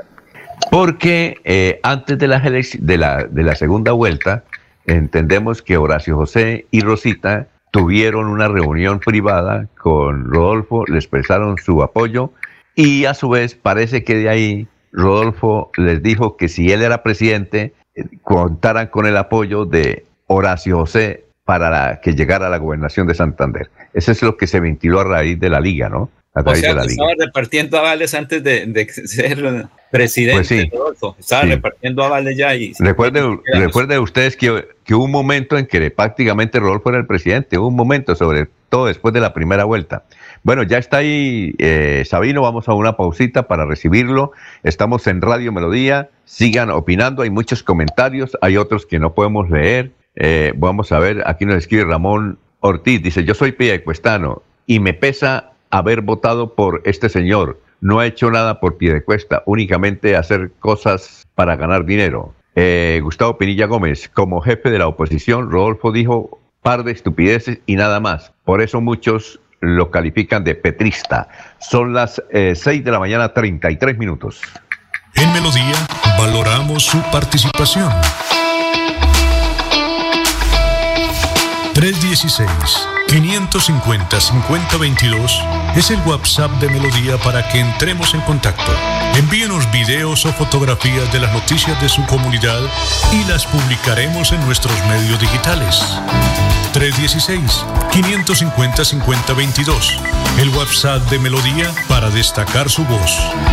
Melodía, la que manda en sintonía. ¿Sabías lo importante que es para tu salud visual hacerte los exámenes oftalmológicos cada año? ¿Cansado de pedir una cita para tus ojos y que te la den para dentro de un año? El doctor Camilo Acosta te atenderá de inmediato. Recuerda, las cirugías oftalmológicas no dan espera. Somos especialistas en glaucoma, catarata, terigio y chalación. Aprovecha la promoción llevando un adulto mayor a 50 años y tu consulta te sale gratis. Doctor Camilo Acosta, Centro Médico Clínica Bucaramanga, calle 54, número 3345, consultorio 603, teléfono 607-653-5477. Recuerda 607-653-5477. Doctor Camilo Acosta, médico de la Universidad Javeriana y oftalmólogo de la UIS. Buenos días a toda la gente de Santander. Los estamos invitando a la gran marcha nacional que se llevará a cabo el lunes 26 de septiembre a las 9 a.m. Punto de salida, Puerta del Sol, carrera 27, calle 58. Marcharemos por la 27 hasta la calle 36 y luego bajaremos por la 36 hasta la plazoleta Luis Carlos Galán.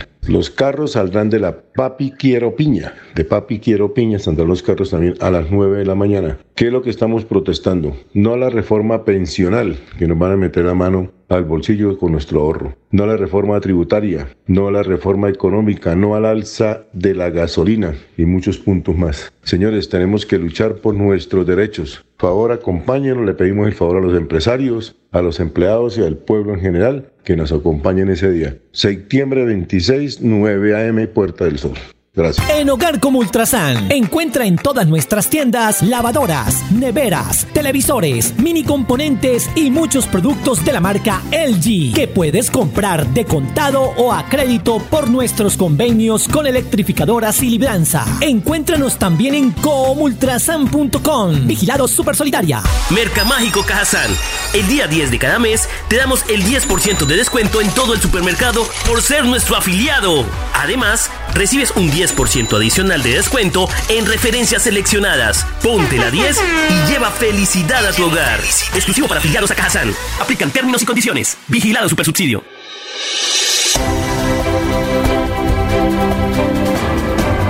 Información y análisis.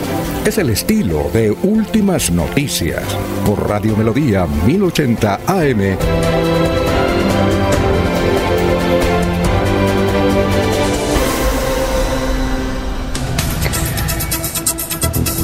Bueno, muchos oyentes opinando sobre la pregunta del día en torno a la renuncia de Rodolfo Hernández. Eh, Eliana dice, eh, varios medios están haciendo preguntas de Rodolfo Hernández, pero me parece que la más completa es la que está haciendo Radio Melodía. Eliana nos escribe desde el municipio de San Gil, muy amable. Eh, Juan, ahí habla de que, eh, bueno, muchos calificativos, Juan, fuertes contra Rodolfo Hernández, no, no los podemos leer. Eh, también eh, Josimar de la ciudad de Barranquilla dice, no conozco a ese viejito, pero sí es un fiasco. Dice, a esta hora está lloviendo fuertemente aquí en Barranquilla. Por un momento se me, fue la señal de internet, pero ya la recuperé porque me gusta escuchar ese noticiero. Y hay muchos comentarios. Eh, también Antonio dice, felicito al doctor Julio Enrique Avellaneda por sus comentarios tan precisos y documentados. Eh, bueno, vamos con Sabino. Sabino, ¿cómo está? Tenga usted muy buenos días. Es el director de contenido de Radio Melodía. Muy buenos días, Alfonso, y a todas las personas que nos siguen a través de nuestras redes sociales y a través de nuestro sistema convencional 1080 AM. Pues entre Rodolfo Hernández y Putin se roban, pues, digamos, todas las tendencias en las redes sociales. Bueno, ayer preguntábamos a propósito de temas internacionales que se considera que el discurso de Petro en la ONU fue excelente, polémico o soñador. El balance es el siguiente, excelente 58%, polémico 16% y soñador 26%. Y estamos, como usted lo advierte, con la de hoy ante la renuncia de Rodolfo Hernández al Senado. ¿Qué le significa? Si una pérdida para Santander, un irrespeto a sus electores, una salida personal respetable, o una jugada política. Bueno, ya eh, a través de melodíaenlínea.com, pues dimos a conocer también la información y donde el ingeniero escribió, con profundo respeto por la democracia, me siento como se sentiría Messi de portero, sin poder brindar toda mi capacidad ejecutiva a los colombianos que demandan verdaderos cambios. He decidido renunciar a mi curul de senador. Así fue que lo manifestó a través de un comunicado de prensa, las reacciones que nos hicieron esperar y obviamente las que estamos preguntando. Coincidimos con varios medios y, como dice allí Eliana, eh, coincidimos en la misma pregunta sobre el tema de Rodolfo Hernández, que como advierto también al principio, pues es tendencia. Daniel Arboleda eh, dice, una decisión buena. Dice, su tibia participación en el Congreso no es algo que necesitamos los colombianos. Iván Muñoz, Dice que no hizo nada por la ciudad, mucho menos iba a hacer algo por ayudar a su país. Un señor que cree que con groserías y plata se arregla todo. Dice aquí una cuenta que se llama Solo en Locombia. Ya se sabía que el ingeniero Rodolfo renunciaría al Senado para seguir dilatando la justicia y lo enlazan mucho con este tema. Precisamente Guillermo Palacino escribió, el resultado total de lo de Vitalogic es la renuncia de Rodolfo Hernández al Senado para que las investigaciones pasen a la Fiscalía, meten aquí a los uribistas, Fiscalía de Bolsillo de Uribe, y así no pase nada. Y recuerden ustedes a la señora Alicia Franco, la señora de 87 años que se hizo popular también en las redes sociales en la pasada campaña. Dijo, yo no quiero volver a saber nada de ese viejito Rodolfo Hernández. Así lo manifestó. Entonces se unen, pues, digamos, entre varios temas, el tema de Vitaloya, el tema jurídico que ustedes han tratado también y el tema de carácter político. Y se preguntaban sobre el tema de las unidades de trabajo legislativo. La fotografía que utilizamos en melodíaenlínea.com fue precisamente usada de las redes del mismo ingeniero, Rodolfo, y donde están todos, todo su equipo de trabajo. Son ellos, Iván Pinzón, abogado, Zaira López, asistente, Rodrigo Fernández, aquí santanderiano Bumangués, ingeniero, y él era el director de las unidades de trabajo legislativo, Ernesto Matallana, abogado, y Snyder Robles, jefe de prensa. Ese es su equipo de trabajo, las unidades de trabajo legislativo del ingeniero Rodolfo, pues quedan entonces sin chamba, como se dice. Entonces, por el momento, habría que mirar otras opciones, depende también del futuro del senador o ahora eh, Sabino, va a ser ex senador. Sabino, ahí le faltó, aquí también está escribiendo alguien y dice que estaba Félix Jaime Lasprilla también en esa unidad de apoyo. Félix Jaime Ah, Lasprilla. Ah, perfecto. Eso dice acá, un oyente. Eh, en, la, en la fotografía que eh, puso el ingeniero Rodolfo, pues no aparecen. Yo estoy dando, la información, los que aparecen ahí tal vez hayan otros, ¿sí? Feliz Sí. Jaime que además era eh, muy cercano también al ingeniero Rodolfo. Y todos ellos tenían la expectativa también de que Rodolfo iba a ser el presidente de la República y pensando en las grandes obras para Santander. Esa era una gran opción que se tenía. Y obviamente Rodrigo Fernández y Feliz Jaime Lasprilla, expertos en estos temas, pues nos podrían también dar la mano, pero no se dieron las cosas como se pensaban. Pero desde allí también se podría hacer mucho trabajo desde el Senado, pero lamentablemente ya no fue. Doctor, eh, doctor Julio, ¿le sorpre- ¿usted conoce esos nombres que dio la- eh, Sabino? Que a propósito, muy acucioso, porque no habíamos encontrado las unidades de apoyo de Rodolfo y ahí ya están publicadas. ¿Usted conoce a alguien, doctor Julio? No, no, no a todos, Alfonso, no a todos. Pero, pero a Ah, propósito de la comparación eh, del símil que, que hace el ingeniero Hernández al citar al jugador de fútbol eh, Messi, creo que la cosa no es tan, tan perfecta, la comparación no es tan, tan perfecta, Alfonso, porque de lo que sí estamos seguros es que si por suerte del partido a Messi le tocara desempeñarse como portero, de lo que sí estamos seguros es que Messi no abandonaría la cancha a los pocos minutos ni deja sin portero a su selección nacional. Se la jugaría hasta el final del partido. Sí, sí, sí, sí, sí, sí, claro. Está buena esa reflexión. El caso es que la reacción general es, es, es, digamos, como que no gustó la idea, no gustó, pues, digamos, la decisión realmente del senador. Vamos a ver qué consecuencias tiene realmente en lo, en lo político. Ya ustedes lo han advertido y en los mentideros, en las calles, y en los escenarios donde se hace la gente la misma pregunta, y será entonces el gobernador de Santander, muchos se atreven a decir, no, ya el peso que tiene Rodolfo no va a ser el mismo. Sin embargo, esperemos a ver qué sucede. Sabino. Señor. Es que desde Piedecuesta me dicen lo siguiente, sería candidato a la alcaldía de Piedecuesta, Girón o Florida Blanca o Bucaramanga, donde ganó en segunda vuelta. Allí tiene pues las mayorías como candidato a la presidencia, pero donde no hizo campaña para ganarle a la, al senador Gustavo Petro Urrego en la segunda vuelta, que en el Senado hizo lo mismo que en la segunda vuelta, nada y nada nada. Entonces, que la cuestión de pronto termina siendo candidato a la alcaldía de Piedecuesta, donde sí lo apoyan. Llama la atención también que en su cuenta de Twitter eh, aún mantiene a hoy, obviamente, porque todavía el senador una vez pase la renuncia, eh, dice ingeniero Rodolfo, oposición slash apoyo. O sea, o es oposición o es apoyo al fin es algo pues lo que la gente le cuestiona también, muy tibio también ya, que fue lo que leí pues aquí en alguno de los apartes. Y no puedo irme pues sin mirar eh, eh, plantear la noticia de carácter internacional que es de mucha preocupación, precisamente en el marco de las Naciones Unidas que se está debatiendo y el presidente Gustavo Petro cuestionó a las potencias, en especial a las del norte, por sus decisiones permanentes, que todo es guerra, todo es conflicto, pero pocas soluciones de fondo.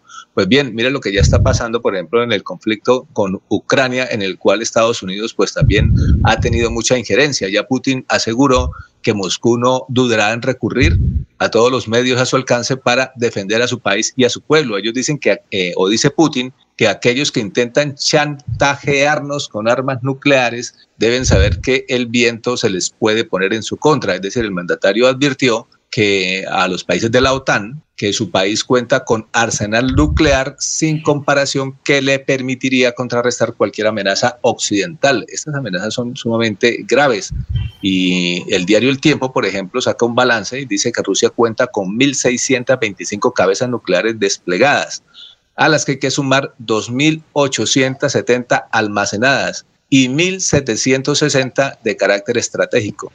Y la gente, pues, aquí entre risa y todo, pues eh, y entre preocupación además hay dos comentarios que ya tienen que ver también con la región, me refiero a América Latina.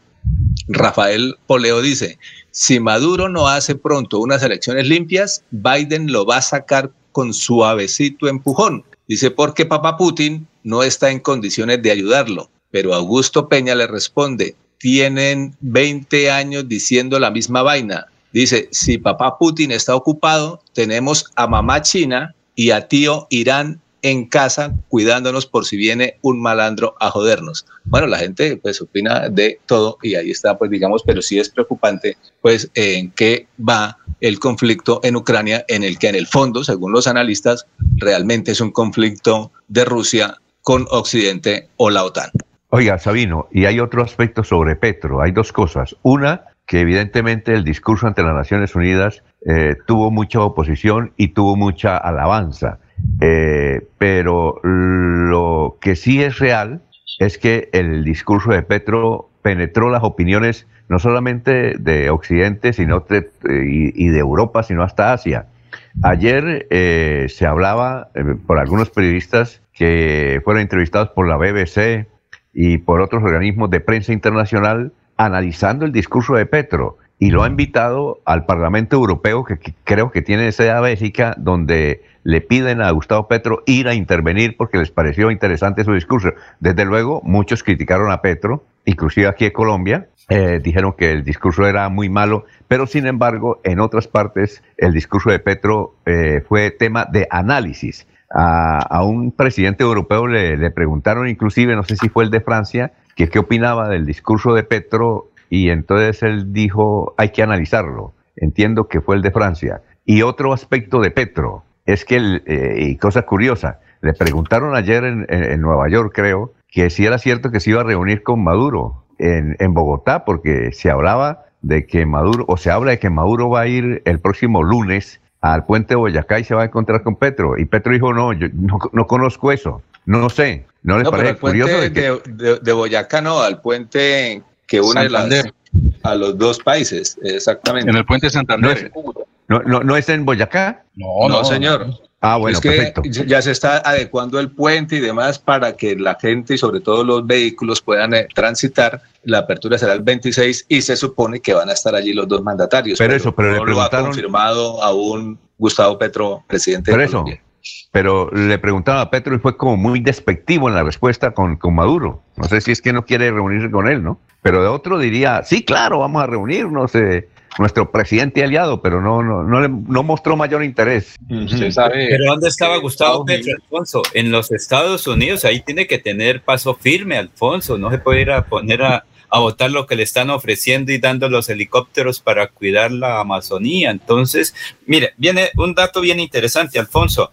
Álvaro Uribe fue por seguridad. Juan Manuel Santos por la paz y Gustavo Petro Urrego va a ser por el medio ambiente latinoamericano. Esta es la proyección de Gustavo Petro, va a ser el líder latinoamericano de la parte ambientalista y mundial, Premio Mundial del Ambiente. Cada quien por su premio. Exacto, cada quien por su De todas maneras, Gustavo Petro llega a Estados Unidos con instrucciones con respecto al manejo de la situación con Venezuela. Sí, pero Sí. eh, obviamente debe estar allá consultando hasta dónde sí y hasta dónde no, porque eh, aunque tiene autonomía, eh, Colombia, pues digamos, eh, eh, de eso se habla, ¿no? de que hay cierta autonomía de los mandatarios, pues una de las autonomías precisamente que aplicó es nombrar también a Venezuela como garante también del tema de los diálogos con el ELN, que parece no gustó, pues no se ha dicho oficialmente, pero algunos medios lo han registrado, que parece no gustó en los Estados Unidos. Pero de todas maneras es mejor todo consultarlo para que haya, entre más aval haya y más respaldo haya internacional a los procesos, cualquiera que sea, ambiental o de paz o de solución de conflictos, por parte de la comunidad internacional y por supuesto de Estados Unidos, pues es mucho mejor porque tendría, pues digamos, más efectos positivos. Es mejor en esa, en eso, pues tener cautela en el manejo internacional. En esto Petro, pues digamos, considero que eh, ha sido inteligente, aunque ha tenido ese lenguaje, digamos, contestatario, si se quiere decir, en, en su discurso en la ONU, pues no deja de decir algunas verdades que alguien en algún momento pues las tiene que decir sin generar pues de- determinados tipos de conflictos. Mire que el, presidente de El Salvador también hizo un- un- unos comentarios interesantes sobre el tema de las, Organizaciones Unidas, entidades que se van quedando atrás cuando la gente se expresa a través de redes sociales y, y todo está en las redes. Allá se siguen haciendo unos, unas reuniones, unos discursos que realmente a pocos les interesa o son de carácter más eh, local, regional y demás, pero que no impactan realmente. Se habla mucho de paz, por ejemplo, el tema central es paz, paz, y siempre se ha escuchado a, a todos los mandatarios allá hablar del tema de paz y lo que tenemos es conflictos y guerras por todos lados, y más en este momento que pensábamos que ya se habían superado esas etapas después de la Guerra Fría, pero volvemos a lo mismo entre el conflicto entre Oriente y Occidente. Bueno, muchas Este gracias. creo, eh, Alfonso, eh, eh, en relación con eh, la política del gobierno colombiano frente al Estado venezolano. Creo que lo que hay que distinguir hasta el momento es un acercamiento como estados. Lo que ha hecho el gobierno del presidente Petro es restablecer las relaciones con el Estado de Venezuela. Es decir, es un acercamiento entre estados, que es una cosa diferente al acercamiento entre gobiernos. Entonces se han reactivado las relaciones entre los estados que habían sido absurdamente suspendidas por los gobiernos anteriores. Y en ese contexto de políticas de Estado se han desarrollado acciones de integración como Estado, la reactivación económica, pues obviamente las comunicaciones eh, fronterizas, terrestres, la posibilidad de movilizarse de uno a otro Estado y la política en materia de diálogos de paz. Eh, probablemente unos meses más adelante pueda darse, si estas relaciones entre los Estados funcionan positivamente, pueda darse una, eh, eh, un acercamiento como gobiernos ese sí es un tema mucho más candente, ¿no? Ese es un tema frente al cual, por fortuna, el presidente Petro hasta el momento ha tenido, como dice Sabino, una gran cautela y una gran prudencia. Sí, perfecto. Mucha, eh, muchas oye, gracias, Sabino. perdón, Perdón, y, y, y si queda bien ante la comunidad internacional que un garante de esos diálogos de paz tenga encima una, re- una solicitud de recompensa por 15 millones de dólares. Eh, ¿A qué se refiere? Porque no conozco el episodio. Es que, es que lo que se le ha criticado es de- al gobierno colombiano es el de nombrar como garante del proceso de los diálogos con el ELN a Nicolás Maduro. a quien el gobierno de Estados Unidos le tiene eh, fijada una recompensa de 15 millones de dólares. Pero mm, hay realidades de realidades, ¿no? ¿no? Lo cierto es que el presidente de Venezuela, guste o no le guste a nadie o a todo el mundo, es eh, el señor Maduro. Y el señor Maduro en esa circunstancia es clave para los efectos de, los, de avanzar en los diálogos de paz. Esa es una realidad que juzga el gobierno colombiano. Él determina finalmente eh, cuál es el que dentro de su propósito de acercamiento y de diálogos de paz es realmente quien le puede prestar un mejor servicio. Sí, eso eso creo que sí es una decisión que difícilmente se le puede. Vamos a una. Sí, doctor Julio. Bueno, vamos a una pausa. Sabino, muchas gracias, muy amable. A usted muy amable, nos seguiremos aquí escuchando en Radio Melodía. Y, se, y que sigan respondiendo la pregunta sobre la renuncia de Rodolfo Hernández al Senado. Muy amable, Sabino, éxitos. Hasta pronto. Son las adiós, 6 y 54 minutos. En Financiera como Ultrasan tenemos una mega tasa para tus CDATs. Acércate ya a cualquier agencia de Financiera como Ultrasan. Abre tu CDAT, aprovecha la mega tasa y prepárate para ver crecer tu dinero. En Financiera como Ultrasan tus inversiones crecen de manera rápida y segura. Financiera como Ultrasan, vigilada supersolidaria inscrita a Fogacop. Aplica condiciones y restricciones. Escucha Últimas Noticias por Radio Melodía. Últimas Noticias por Radio Melodía, la que manda en sintonía. Bueno, muchas gracias a los oyentes, son muchos, eh, muchos mensajes. Buenos días, eh, dice Gustavo Jerez Belandia. Eh, pido en este día bendiga mi vida y la de mi familia y la de los oyentes eh, para que nos vaya bien en todo el país. Eh, también nos escribe William, a ver, vamos a ver, William eh, Niño de, de el municipio de Suratá. Germán Ortiz nos escribe también desde el municipio de San Gil y nos dice que eh, eh, sería muy bueno hablar sobre los peajes y sobre todo los de Bucaramanga, San Gil. Eh, William Niño de Bomberos de Suratá dice, buenos días, Rodolfo es, una es un sinvergüenza comerciante de la política disfrazado de anticorrupto y es más pícaro que otros. Votará la mamá. bueno, Jorge, vamos con más noticias a esta hora. Son las eh, 6 y 56. Así es, don Alfonso, mucha atención porque el próximo 30 de septiembre se hará un Consejo Metropolitano de Seguridad en Bucaramanga. Esta vez con la participación del director de Seguridad Ciudadana, el general Javier Josué Martín Gámez, quien ya estuvo en la ciudad como comandante de la Policía Metropolitana. En esta reunión, según el alcalde de la ciudad, Juan Carlos Cárdenas, se tocarán temas importantes, entre esos la inseguridad y los constantes atracos. En la ciudad de Bucaramanga, la idea es poder revisar los avances fuertes y críticos de temas que son el pie de, que son el pie de fuerza, el hacinamiento carcelario y el tema de hurtos que aqueja a todos los ciudadanos, manifestó el burgomaestre. Ahí justamente hoy, eh, ayer justamente, eh, hubo una convocatoria para que eh, de esta reunión participe Alfonso Prada, el ministro del Interior, igualmente el ministro de Defensa, Iván Velázquez. La idea es que estén todos los alcaldes del área metropolitana y se adopten nuevas estrategias para mitigar los problemas de inseguridad. Muy bien, Gustavo Penilla Gómez nos informa lo siguiente. Eso sí lo, no, no lo sabíamos. Dice, ayer estuvo la policía haciendo extinción de dominio de un apartamento de Didier Tavera. Es el 1503 del edificio Sierra Imperial de cabecera, en la carrera 48A con calle 42, ah, no, sa- 46. No sabíamos. ¿Alguien sabía eso? Oiga, Jorge, ¿usted sabía esa, de esa operación o, o Laurencio? Que la policía hizo extinción de dominio del apartamento de Didier Tavera de el, a ver, es un, esto creo que es un penthouse, es el 1503 del edificio Sierra Imperial de Cabecera, ahí en la carrera 48A. ¿Usted sabe algo, Jorge o Laurencio? ¿Cómo sabemos si el apartamento es del señor Tavera? Eh, es- nosotros sí sabemos que él vive ahí. Él estuvo viviendo ande- cuando era candidato, cuando era representante a la Cámara y cuando fue candidato a la gobernación, él tenía el apartamento ahí. Eh, eh, es un edificio donde eh, también vivía, a ver, eh, la amiga de Laurencio que fue presidenta del Sindicato de Educadores de Santander, Ana de Dios Tarazona Mendoza. Ana Dios Tarazona, que ella vivía ahí. Eh, no sé, Únicamente en ese apartamento, don Alfonso. O sea, en ese apartamento. No, no, no. No, no, es en el edificio. no. En el Por eso, edificio ¿cómo vivía. sabemos que el apartamento 1003, No, 1503, 1503. bueno, ¿cómo sabemos que ese apartamento, eh, la propiedad le corresponde al señor Tavera? Pues entiendo que era de él. Yo No, entiendo que era de él. Alfonso, lo que ocurre es que recuerden que vienen unos procesos desde hace muchos años.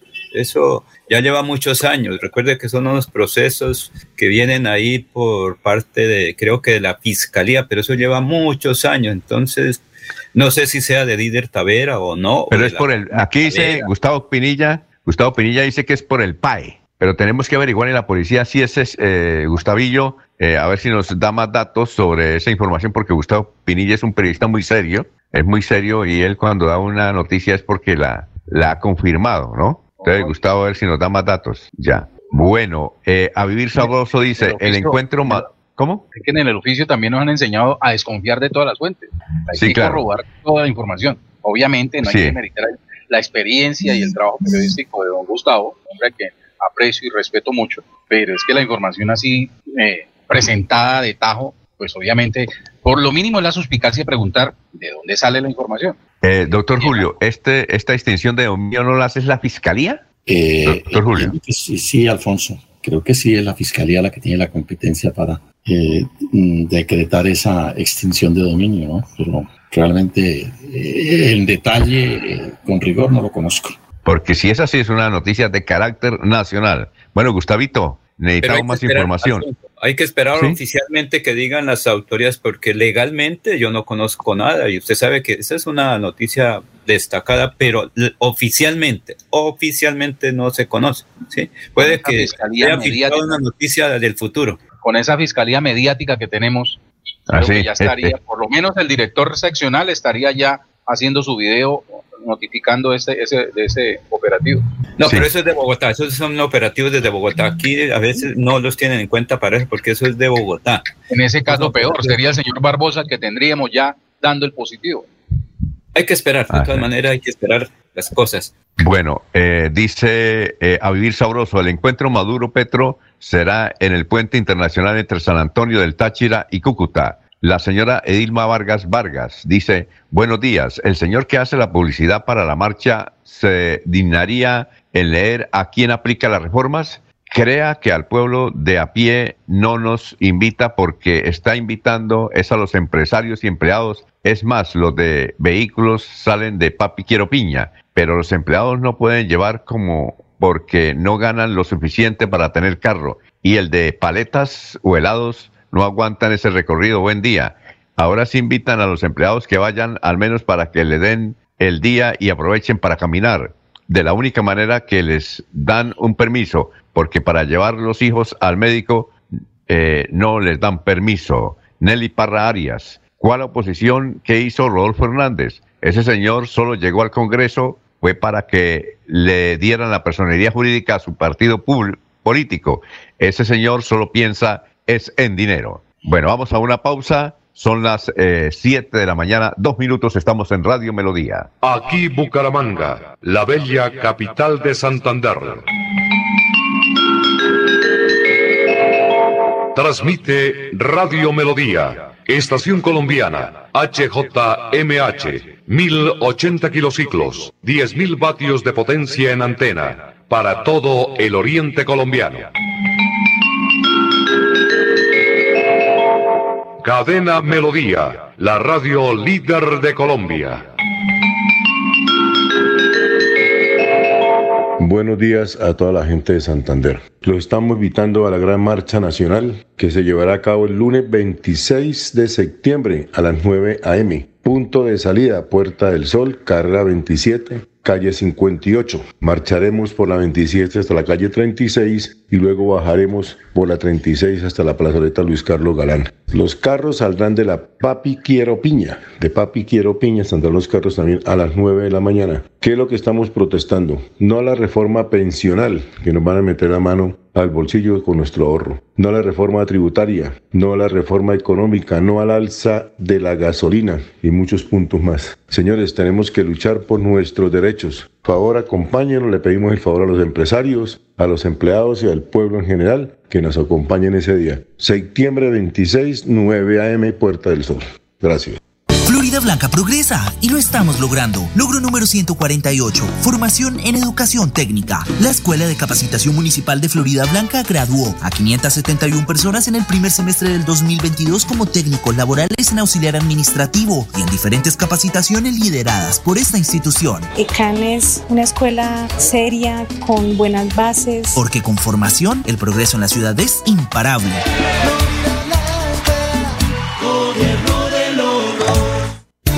El sábado 1 y domingo 2 de octubre estará en Bucaramanga el médico especializado en medicina alternativa y complementaria, el doctor Ricardo González Parra, atendiendo en el Hotel Cabecera Country, en la calle 48, número 3429. Tratamientos con medicamentos biológicos completamente naturales, sin químicos. Recuerde, el sábado 1 y domingo 2 de octubre estará en Bucaramanga el doctor Ricardo González Parra. Agende su cita médica sin costo llamando a la línea celular 313-392-2623. 313-392-2623. Estas son las últimas noticias de Colombia y el mundo en Radio Melodía, la que manda en sintonía. Hola, mucho gusto. Soy Florentino Mesa y esta es la vuelta al mundo en 120 segundos. Los representantes de México, Israel y España estarán este jueves entre los oradores de la tercera jornada de la 77 Asamblea General de la ONU, en la que se espera que la guerra en Ucrania continúe marcando la agenda. México e Israel llevan propuestas de paz ante el Foro Mundial. La orden de Vladimir Putin para una movilización parcial de reservistas rusos en busca de robustecer sus fuerzas militares en Ucrania generó una ola de protestas durante las cuales casi 1.500 personas fueron arrestadas. Miles intentaron salir del país tras la impopular medida. Los ministros de Relaciones Exteriores del llamado G7 anunciaron que adoptarán nuevas sanciones contra Rusia tras la decisión del presidente Vladimir Putin de movilizar reservistas para la guerra en Ucrania.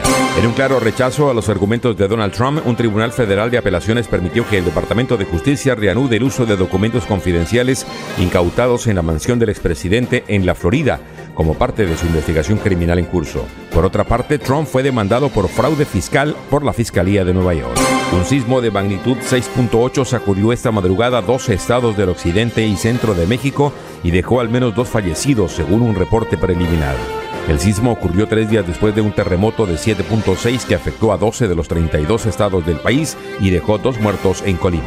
Más de un millón de personas en Puerto Rico y República Dominicana amanecieron hoy sin electricidad después de que el huracán Fiona causó estragos en la infraestructura que también dejó a muchos sin agua potable a medida que el huracán de categoría 4 se acerca a las Bermudas. Un tribunal hondureño condenó a la ex primera dama de Honduras, Rosa Elena Bonilla de Lobo, a 14 años y un mes de cárcel por los delitos de fraude y apropiación indebida. El Congreso salvadoreño aprobó una reforma al Código Penal que permitirá enjuiciar a miles de prófugos de la justicia declarados en rebeldía e impedir retrasos en los procesos judiciales por las recurrentes renuncias de los abogados defensores. Esta fue la vuelta al mundo en 120 segundos. El día comienza con melodía. Últimas noticias, 1080 AM.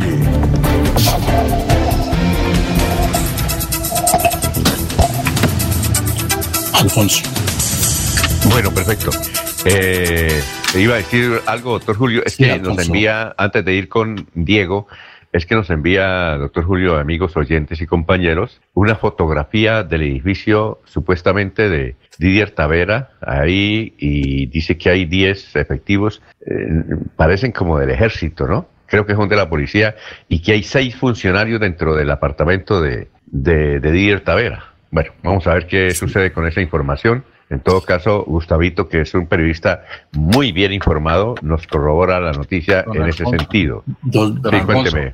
Sí, pe- pe- con permiso del doctor Avellaneda, pero es que la fotografía primera cor- corresponde a una, al andén del edificio. No, eso no nos determina que sea en el, en X apartamento donde se está realizando el operativo. O sea, no, o sea, no, no, lo siento por el, por el don Gustavo, no le puedo dar fe en la información que está dando con las pruebas que está juntando. Son un grupo de militares a las afueras de un edificio, sentados en el andén, en- incluso en, en un bordillo y la información que da es una transcripción de, de- de- de alguien que, que dice estar presenciando eso. Pero ¿dónde está la fuente oficial para decir, para determinar que en realidad el, oper- el operativo corresponde a una extinción de dominio en un apartamento de propiedad del señor Tavera? ¿Qué es eso? Jorge, Jorge, creo que esa foto es arriba del, del apartamento, no es abajo. Parece que es en el, eh, en una, ah, sí, es, Es, es arriba. Don Alfonso, pero eso es suficiente. No sé, me ha tocado averiguar entonces. No, ahí sí yo, o sea, mucha fe, pero ahí estamos faltando el rigor periodístico. Jorge, esperemos que sea la, la fuente oficial que confirme o desmiente ese operativo. Esperemos. Ahora, es una jornada, ese, el operativo es de ayer, de la jornada anterior. ¿Usted no cree que los medios de comunicación que no gustan de, de- de- de- de los, de- del apellido Tavera no estarían en este momento haciendo sendos titulares? Jorge, pero eh, dice usted que ese, ese es el andén, yo creo que es arriba, el edificio. No, don Alfonso, ahí está la alcantarilla. Ahí al lado, de- ahí en toda la esquina se ve una alcantarilla. Eso es un andén de un edificio. Sí. Eh, ¿Qué iba a decir, doctor Julio? comunicarme con una fuente oficial de la Fiscalía General de la Nación a ver qué hay sobre ese tema, ¿yo? A ver, Alfonso. A ver, sí, doctor Julio, antes de ir con Diego. Dos eh, breves y muy puntuales precisiones sobre temas que estamos tratando acá. El primero, volver un poquito sobre el tema de la reposición de votos, porque hay algunos oyentes en que insisten, que insisten que no, que se paga la totalidad de los votos obtenidos por los candidatos. No sí, precisamente, doctor No es Julio, cierto, nos ha sí. escrito varios contadores eh, sobre el particular y me gustaría que hiciera una aclaración al respecto, claro. Sí, Alfonso, no es cierto que se pague la totalidad. La, la filosofía, la idea de la ley de financiación de campañas no es pagar los votos obtenidos, es financiar las campañas. Por eso es que no se puede reponer más allá del valor de los gastos acreditados. ¿sí? Y esos gastos acreditados tienen un tope, no se puede exceder una suma determinada. Y de los gastos acreditados aceptados por el Consejo Nacional o por la autoridad electoral encargada de hacer esos reconocimientos. Entonces, no es que se paguen los votos obtenidos, sino que se financian las campañas electorales. Insisto, por eso es que no se paga más allá de los topes obtenidos. Y lo segundo, sobre lo que estamos debatiendo, Alfonso, la decisión de extinción de dominio es una sentencia de carácter judicial. Solo los jueces pueden afectar un derecho de ese orden, la propiedad sobre un bien. Y la potestad de declarar la extinción es eh, exclusiva de los jueces de la República. Entonces, mediante una sentencia judicial, previo proceso, debió declararse la extinción de dominio del el bien al que ustedes están aludiendo. Segundo, la extinción de dominio es una acción potestad del Estado, es una especie de monopolio del Estado que se le eh, confía a la Fiscalía General de la Nación todo lo pertinente a su promoción, a su coordinación, digamos, al, al- desarrollo del proceso de extinción de dominio. Por eso es que la Fiscalía tiene un papel protagónico en todos los eventos de extinción de dominio. Tercero, si está la policía ahí, como refieren ustedes en la noticia, probablemente la policía lo que hace es acompañar a la autoridad correspondiente que fue a materializar la sentencia de extinción de dominio. Creo que en esos términos se puede explicar un poco la situación que se ha presentado en Girón y a la que aluden los comentarios. Y, y lo- lo- usted ve, eh, no sé, Jorge, si ve, ¿eso es ejército es policía? Es que como están tan camuflados, eh, Jorge, ¿qué ve? ¿Policía o ejército? Ejército. La foto que Son Ah, soldados. es el ejército. Eh, Sí, porque, porque generalmente los que acompañan a la fiscalía es la policía y no el ejército. Hay un grupo de Parece dos, cuatro, cinco soldados, seis soldados. Sí. Ah, bueno, perfecto. O- Incluso, o a no ser que incluso, don Alfonso, me sorprende que algunos tengan eh, eh, elementos que se le que suelen usarse cuando hay situaciones de, de- de alteración del orden por manifestaciones, eh, elementos que usa eh, siempre el SMAT, ¿sí? unas rodilleras, sí, veo que tienen rodilleras y, y coderas, o sea, me- esos no son elementos que se llevarían a un a un allanamiento. Oh, Ese es el ahora, acompañamiento eh, militar. Recuerden que ese es acompañamiento Oiga, Jorge. militar. ¿O qué tal que, que ahí viva un alto oficial del ejército? Porque es un apartamento No, no, es lo que digo, o sea, hablar de un, de un allanamiento y sustentarla con una fotografía de un grupo de militares afuera de un edificio, además en una posición de reposo, hay uno sentado mirando el celular, hay otro recostado a la pared con, con, con, con- despojándose de la rodillera, mm, hay otro hablando por celular, no, o sea, no es suficiente. Y fuera eso, para una información tan precisa, decir que es que están en el apartamento X, que es propiedad de X, ¿sí? donde están haciendo una extinción de dominio. O sea, me parece que ahí está fallando el rigor periodístico. Vamos, sí, vamos a, a hablar con Diego, que se encuentra allá en Orlando, en Estados Unidos. Diego, ¿cómo se encuentra? Tenga usted muy buenos días. Muy bien, señor, muy bien. ¿Cómo está? No, muy bien. ¿Y usted qué ha habido? Pues en este momento estoy preocupado por si la noticia es real o no. Yo creo que debemos es continuar con, con el tema. Sí, claro. Llevamos 12 Sí. minutos, eh, o bueno, por lo menos desde que yo estoy conectado estamos pendientes de la noticia, pero,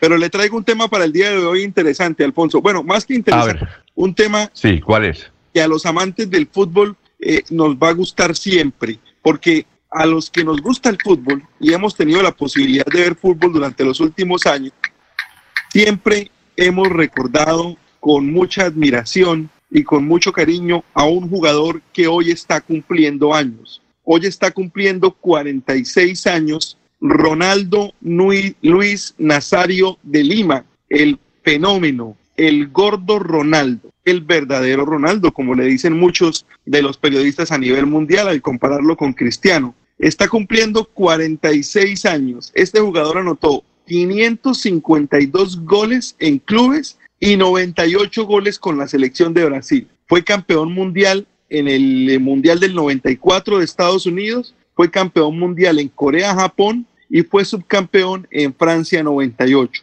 También ganó dos Copas Américas y ganó una medalla de bronce en los Juegos Olímpicos. Es considerado como uno de los mejores delanteros centros de la historia del fútbol y la FIFA lo incluyó en el Dream Team del, valor del Balón de Oro. Fue FIFA World Player en el 96, 97 y 2002. Fue bota de oro en el 97, balón de oro en el 97 y en el 2002. Su carrera empezó en Cruzeiro de Brasil, luego pasó al PSV de Holanda, luego al Barcelona, luego al Inter de Milán, luego al Real Madrid, luego al Milan, al equipo eh, eh, rojo y negro de Milán, luego terminó en Corinthians, donde se retiró en el 2000 11. Actualmente es el dueño del Valladolid de España, equipo de primera división en España, y es dueño del Cruzeiro de Brasil. Y por esto fue noticia, porque hace, hace solamente dos días el Cruzeiro volvió a la primera división brasilera y él es su presidente. El primer club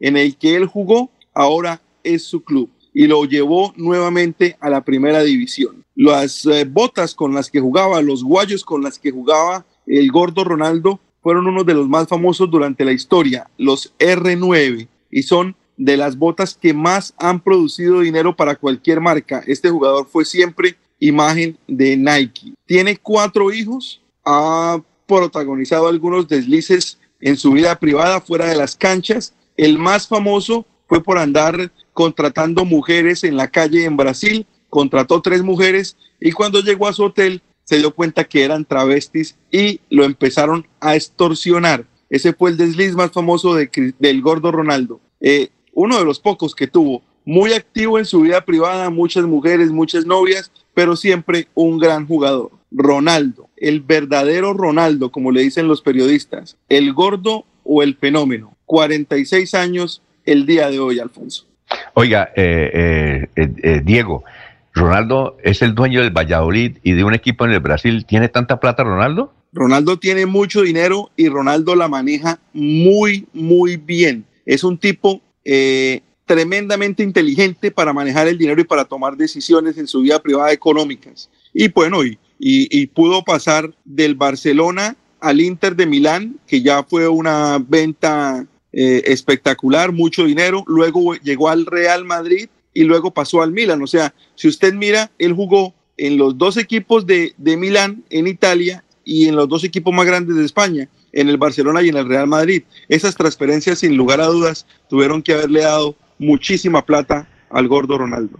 Eh, y ya para finalizar, oh, eh, de otro, un aspecto de otra noticia que usted nos dio a conocer hace como unos tres meses. Usted dice que la mejor ciudad la más bonita de Estados Unidos es San Antonio, de, Texas. Sí, hay mucha gente que dice eso, que San Antonio es la ciudad más linda que tienen los Estados Unidos. Ah, muy bien, perfecto.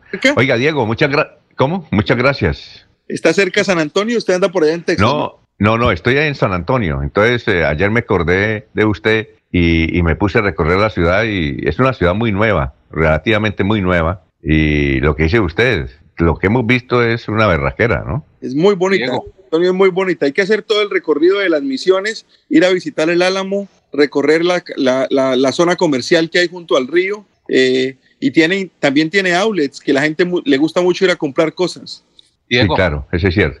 Diego, perdón, ¿tiene alguna relación de, de, artículos o detalles para comprar en San Antonio, así como para llevarle a los amigos cuando uno esté por allá?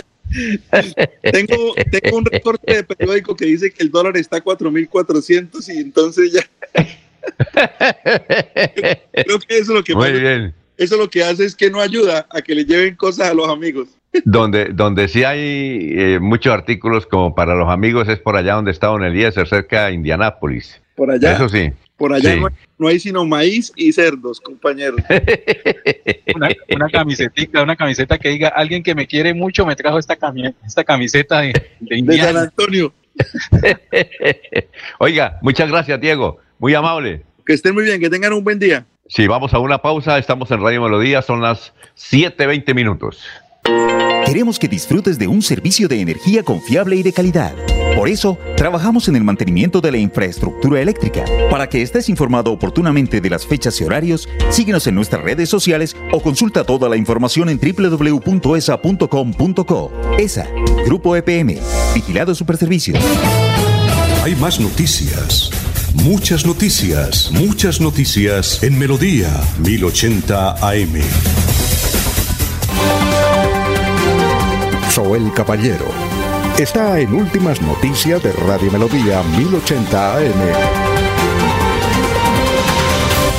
Días, Alfonso, para usted, para los compañeros, igualmente para todos los oyentes. La Cámara de Comercio de Barranca Bermeja, junto con Ecopetrol, llevarán a cabo el evento Ronda de Relacionamiento Somos Colombia, Alianza para los Negocios. El evento se cumplirá a partir de las 8 de la mañana del próximo 27 de septiembre en el auditorio principal del Centro Comercial San Silvestre. El evento busca realizar una alianza para los negocios, espacio que tiene el fin de contribuir a la reactivación económica del Magdalena Medio, promoviendo la interacción entre los proveedores, bienes y servicios de diversos sectores industriales como importantes empresas, contratistas con operación en la región, dando a conocer de esta manera la oferta de bienes y servicios locales. Por otra parte, el alcalde distrital Alfonso Manrique realizó algunos cambios en su gabinete. Nombró a la economista Elsima Isabel Machacado Sarmiento como nueva secretaria del Empleo, Empresa, Emprendimiento. Y en la Secretaría de Cultura y Turismo llega el profesional barranqueño César Alfonso López Medina. Noticias con las que amanece el distrito. Continúen compañeros en estudios en últimas noticias de Melodía 1080 AM.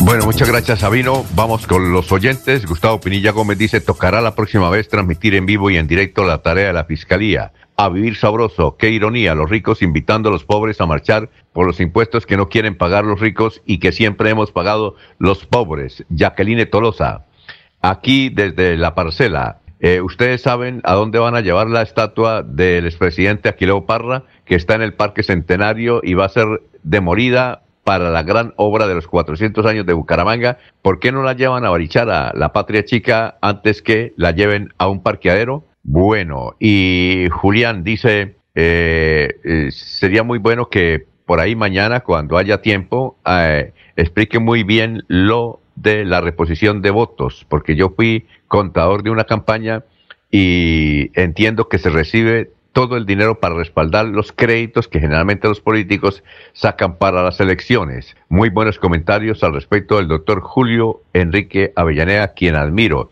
Eh, Belandia dice, ese Rodolfo hay que llevarlo a un psiquiátrico, tiene problemas mentales. Y son muchos los comentarios a raíz de la pregunta de Radio Melodía.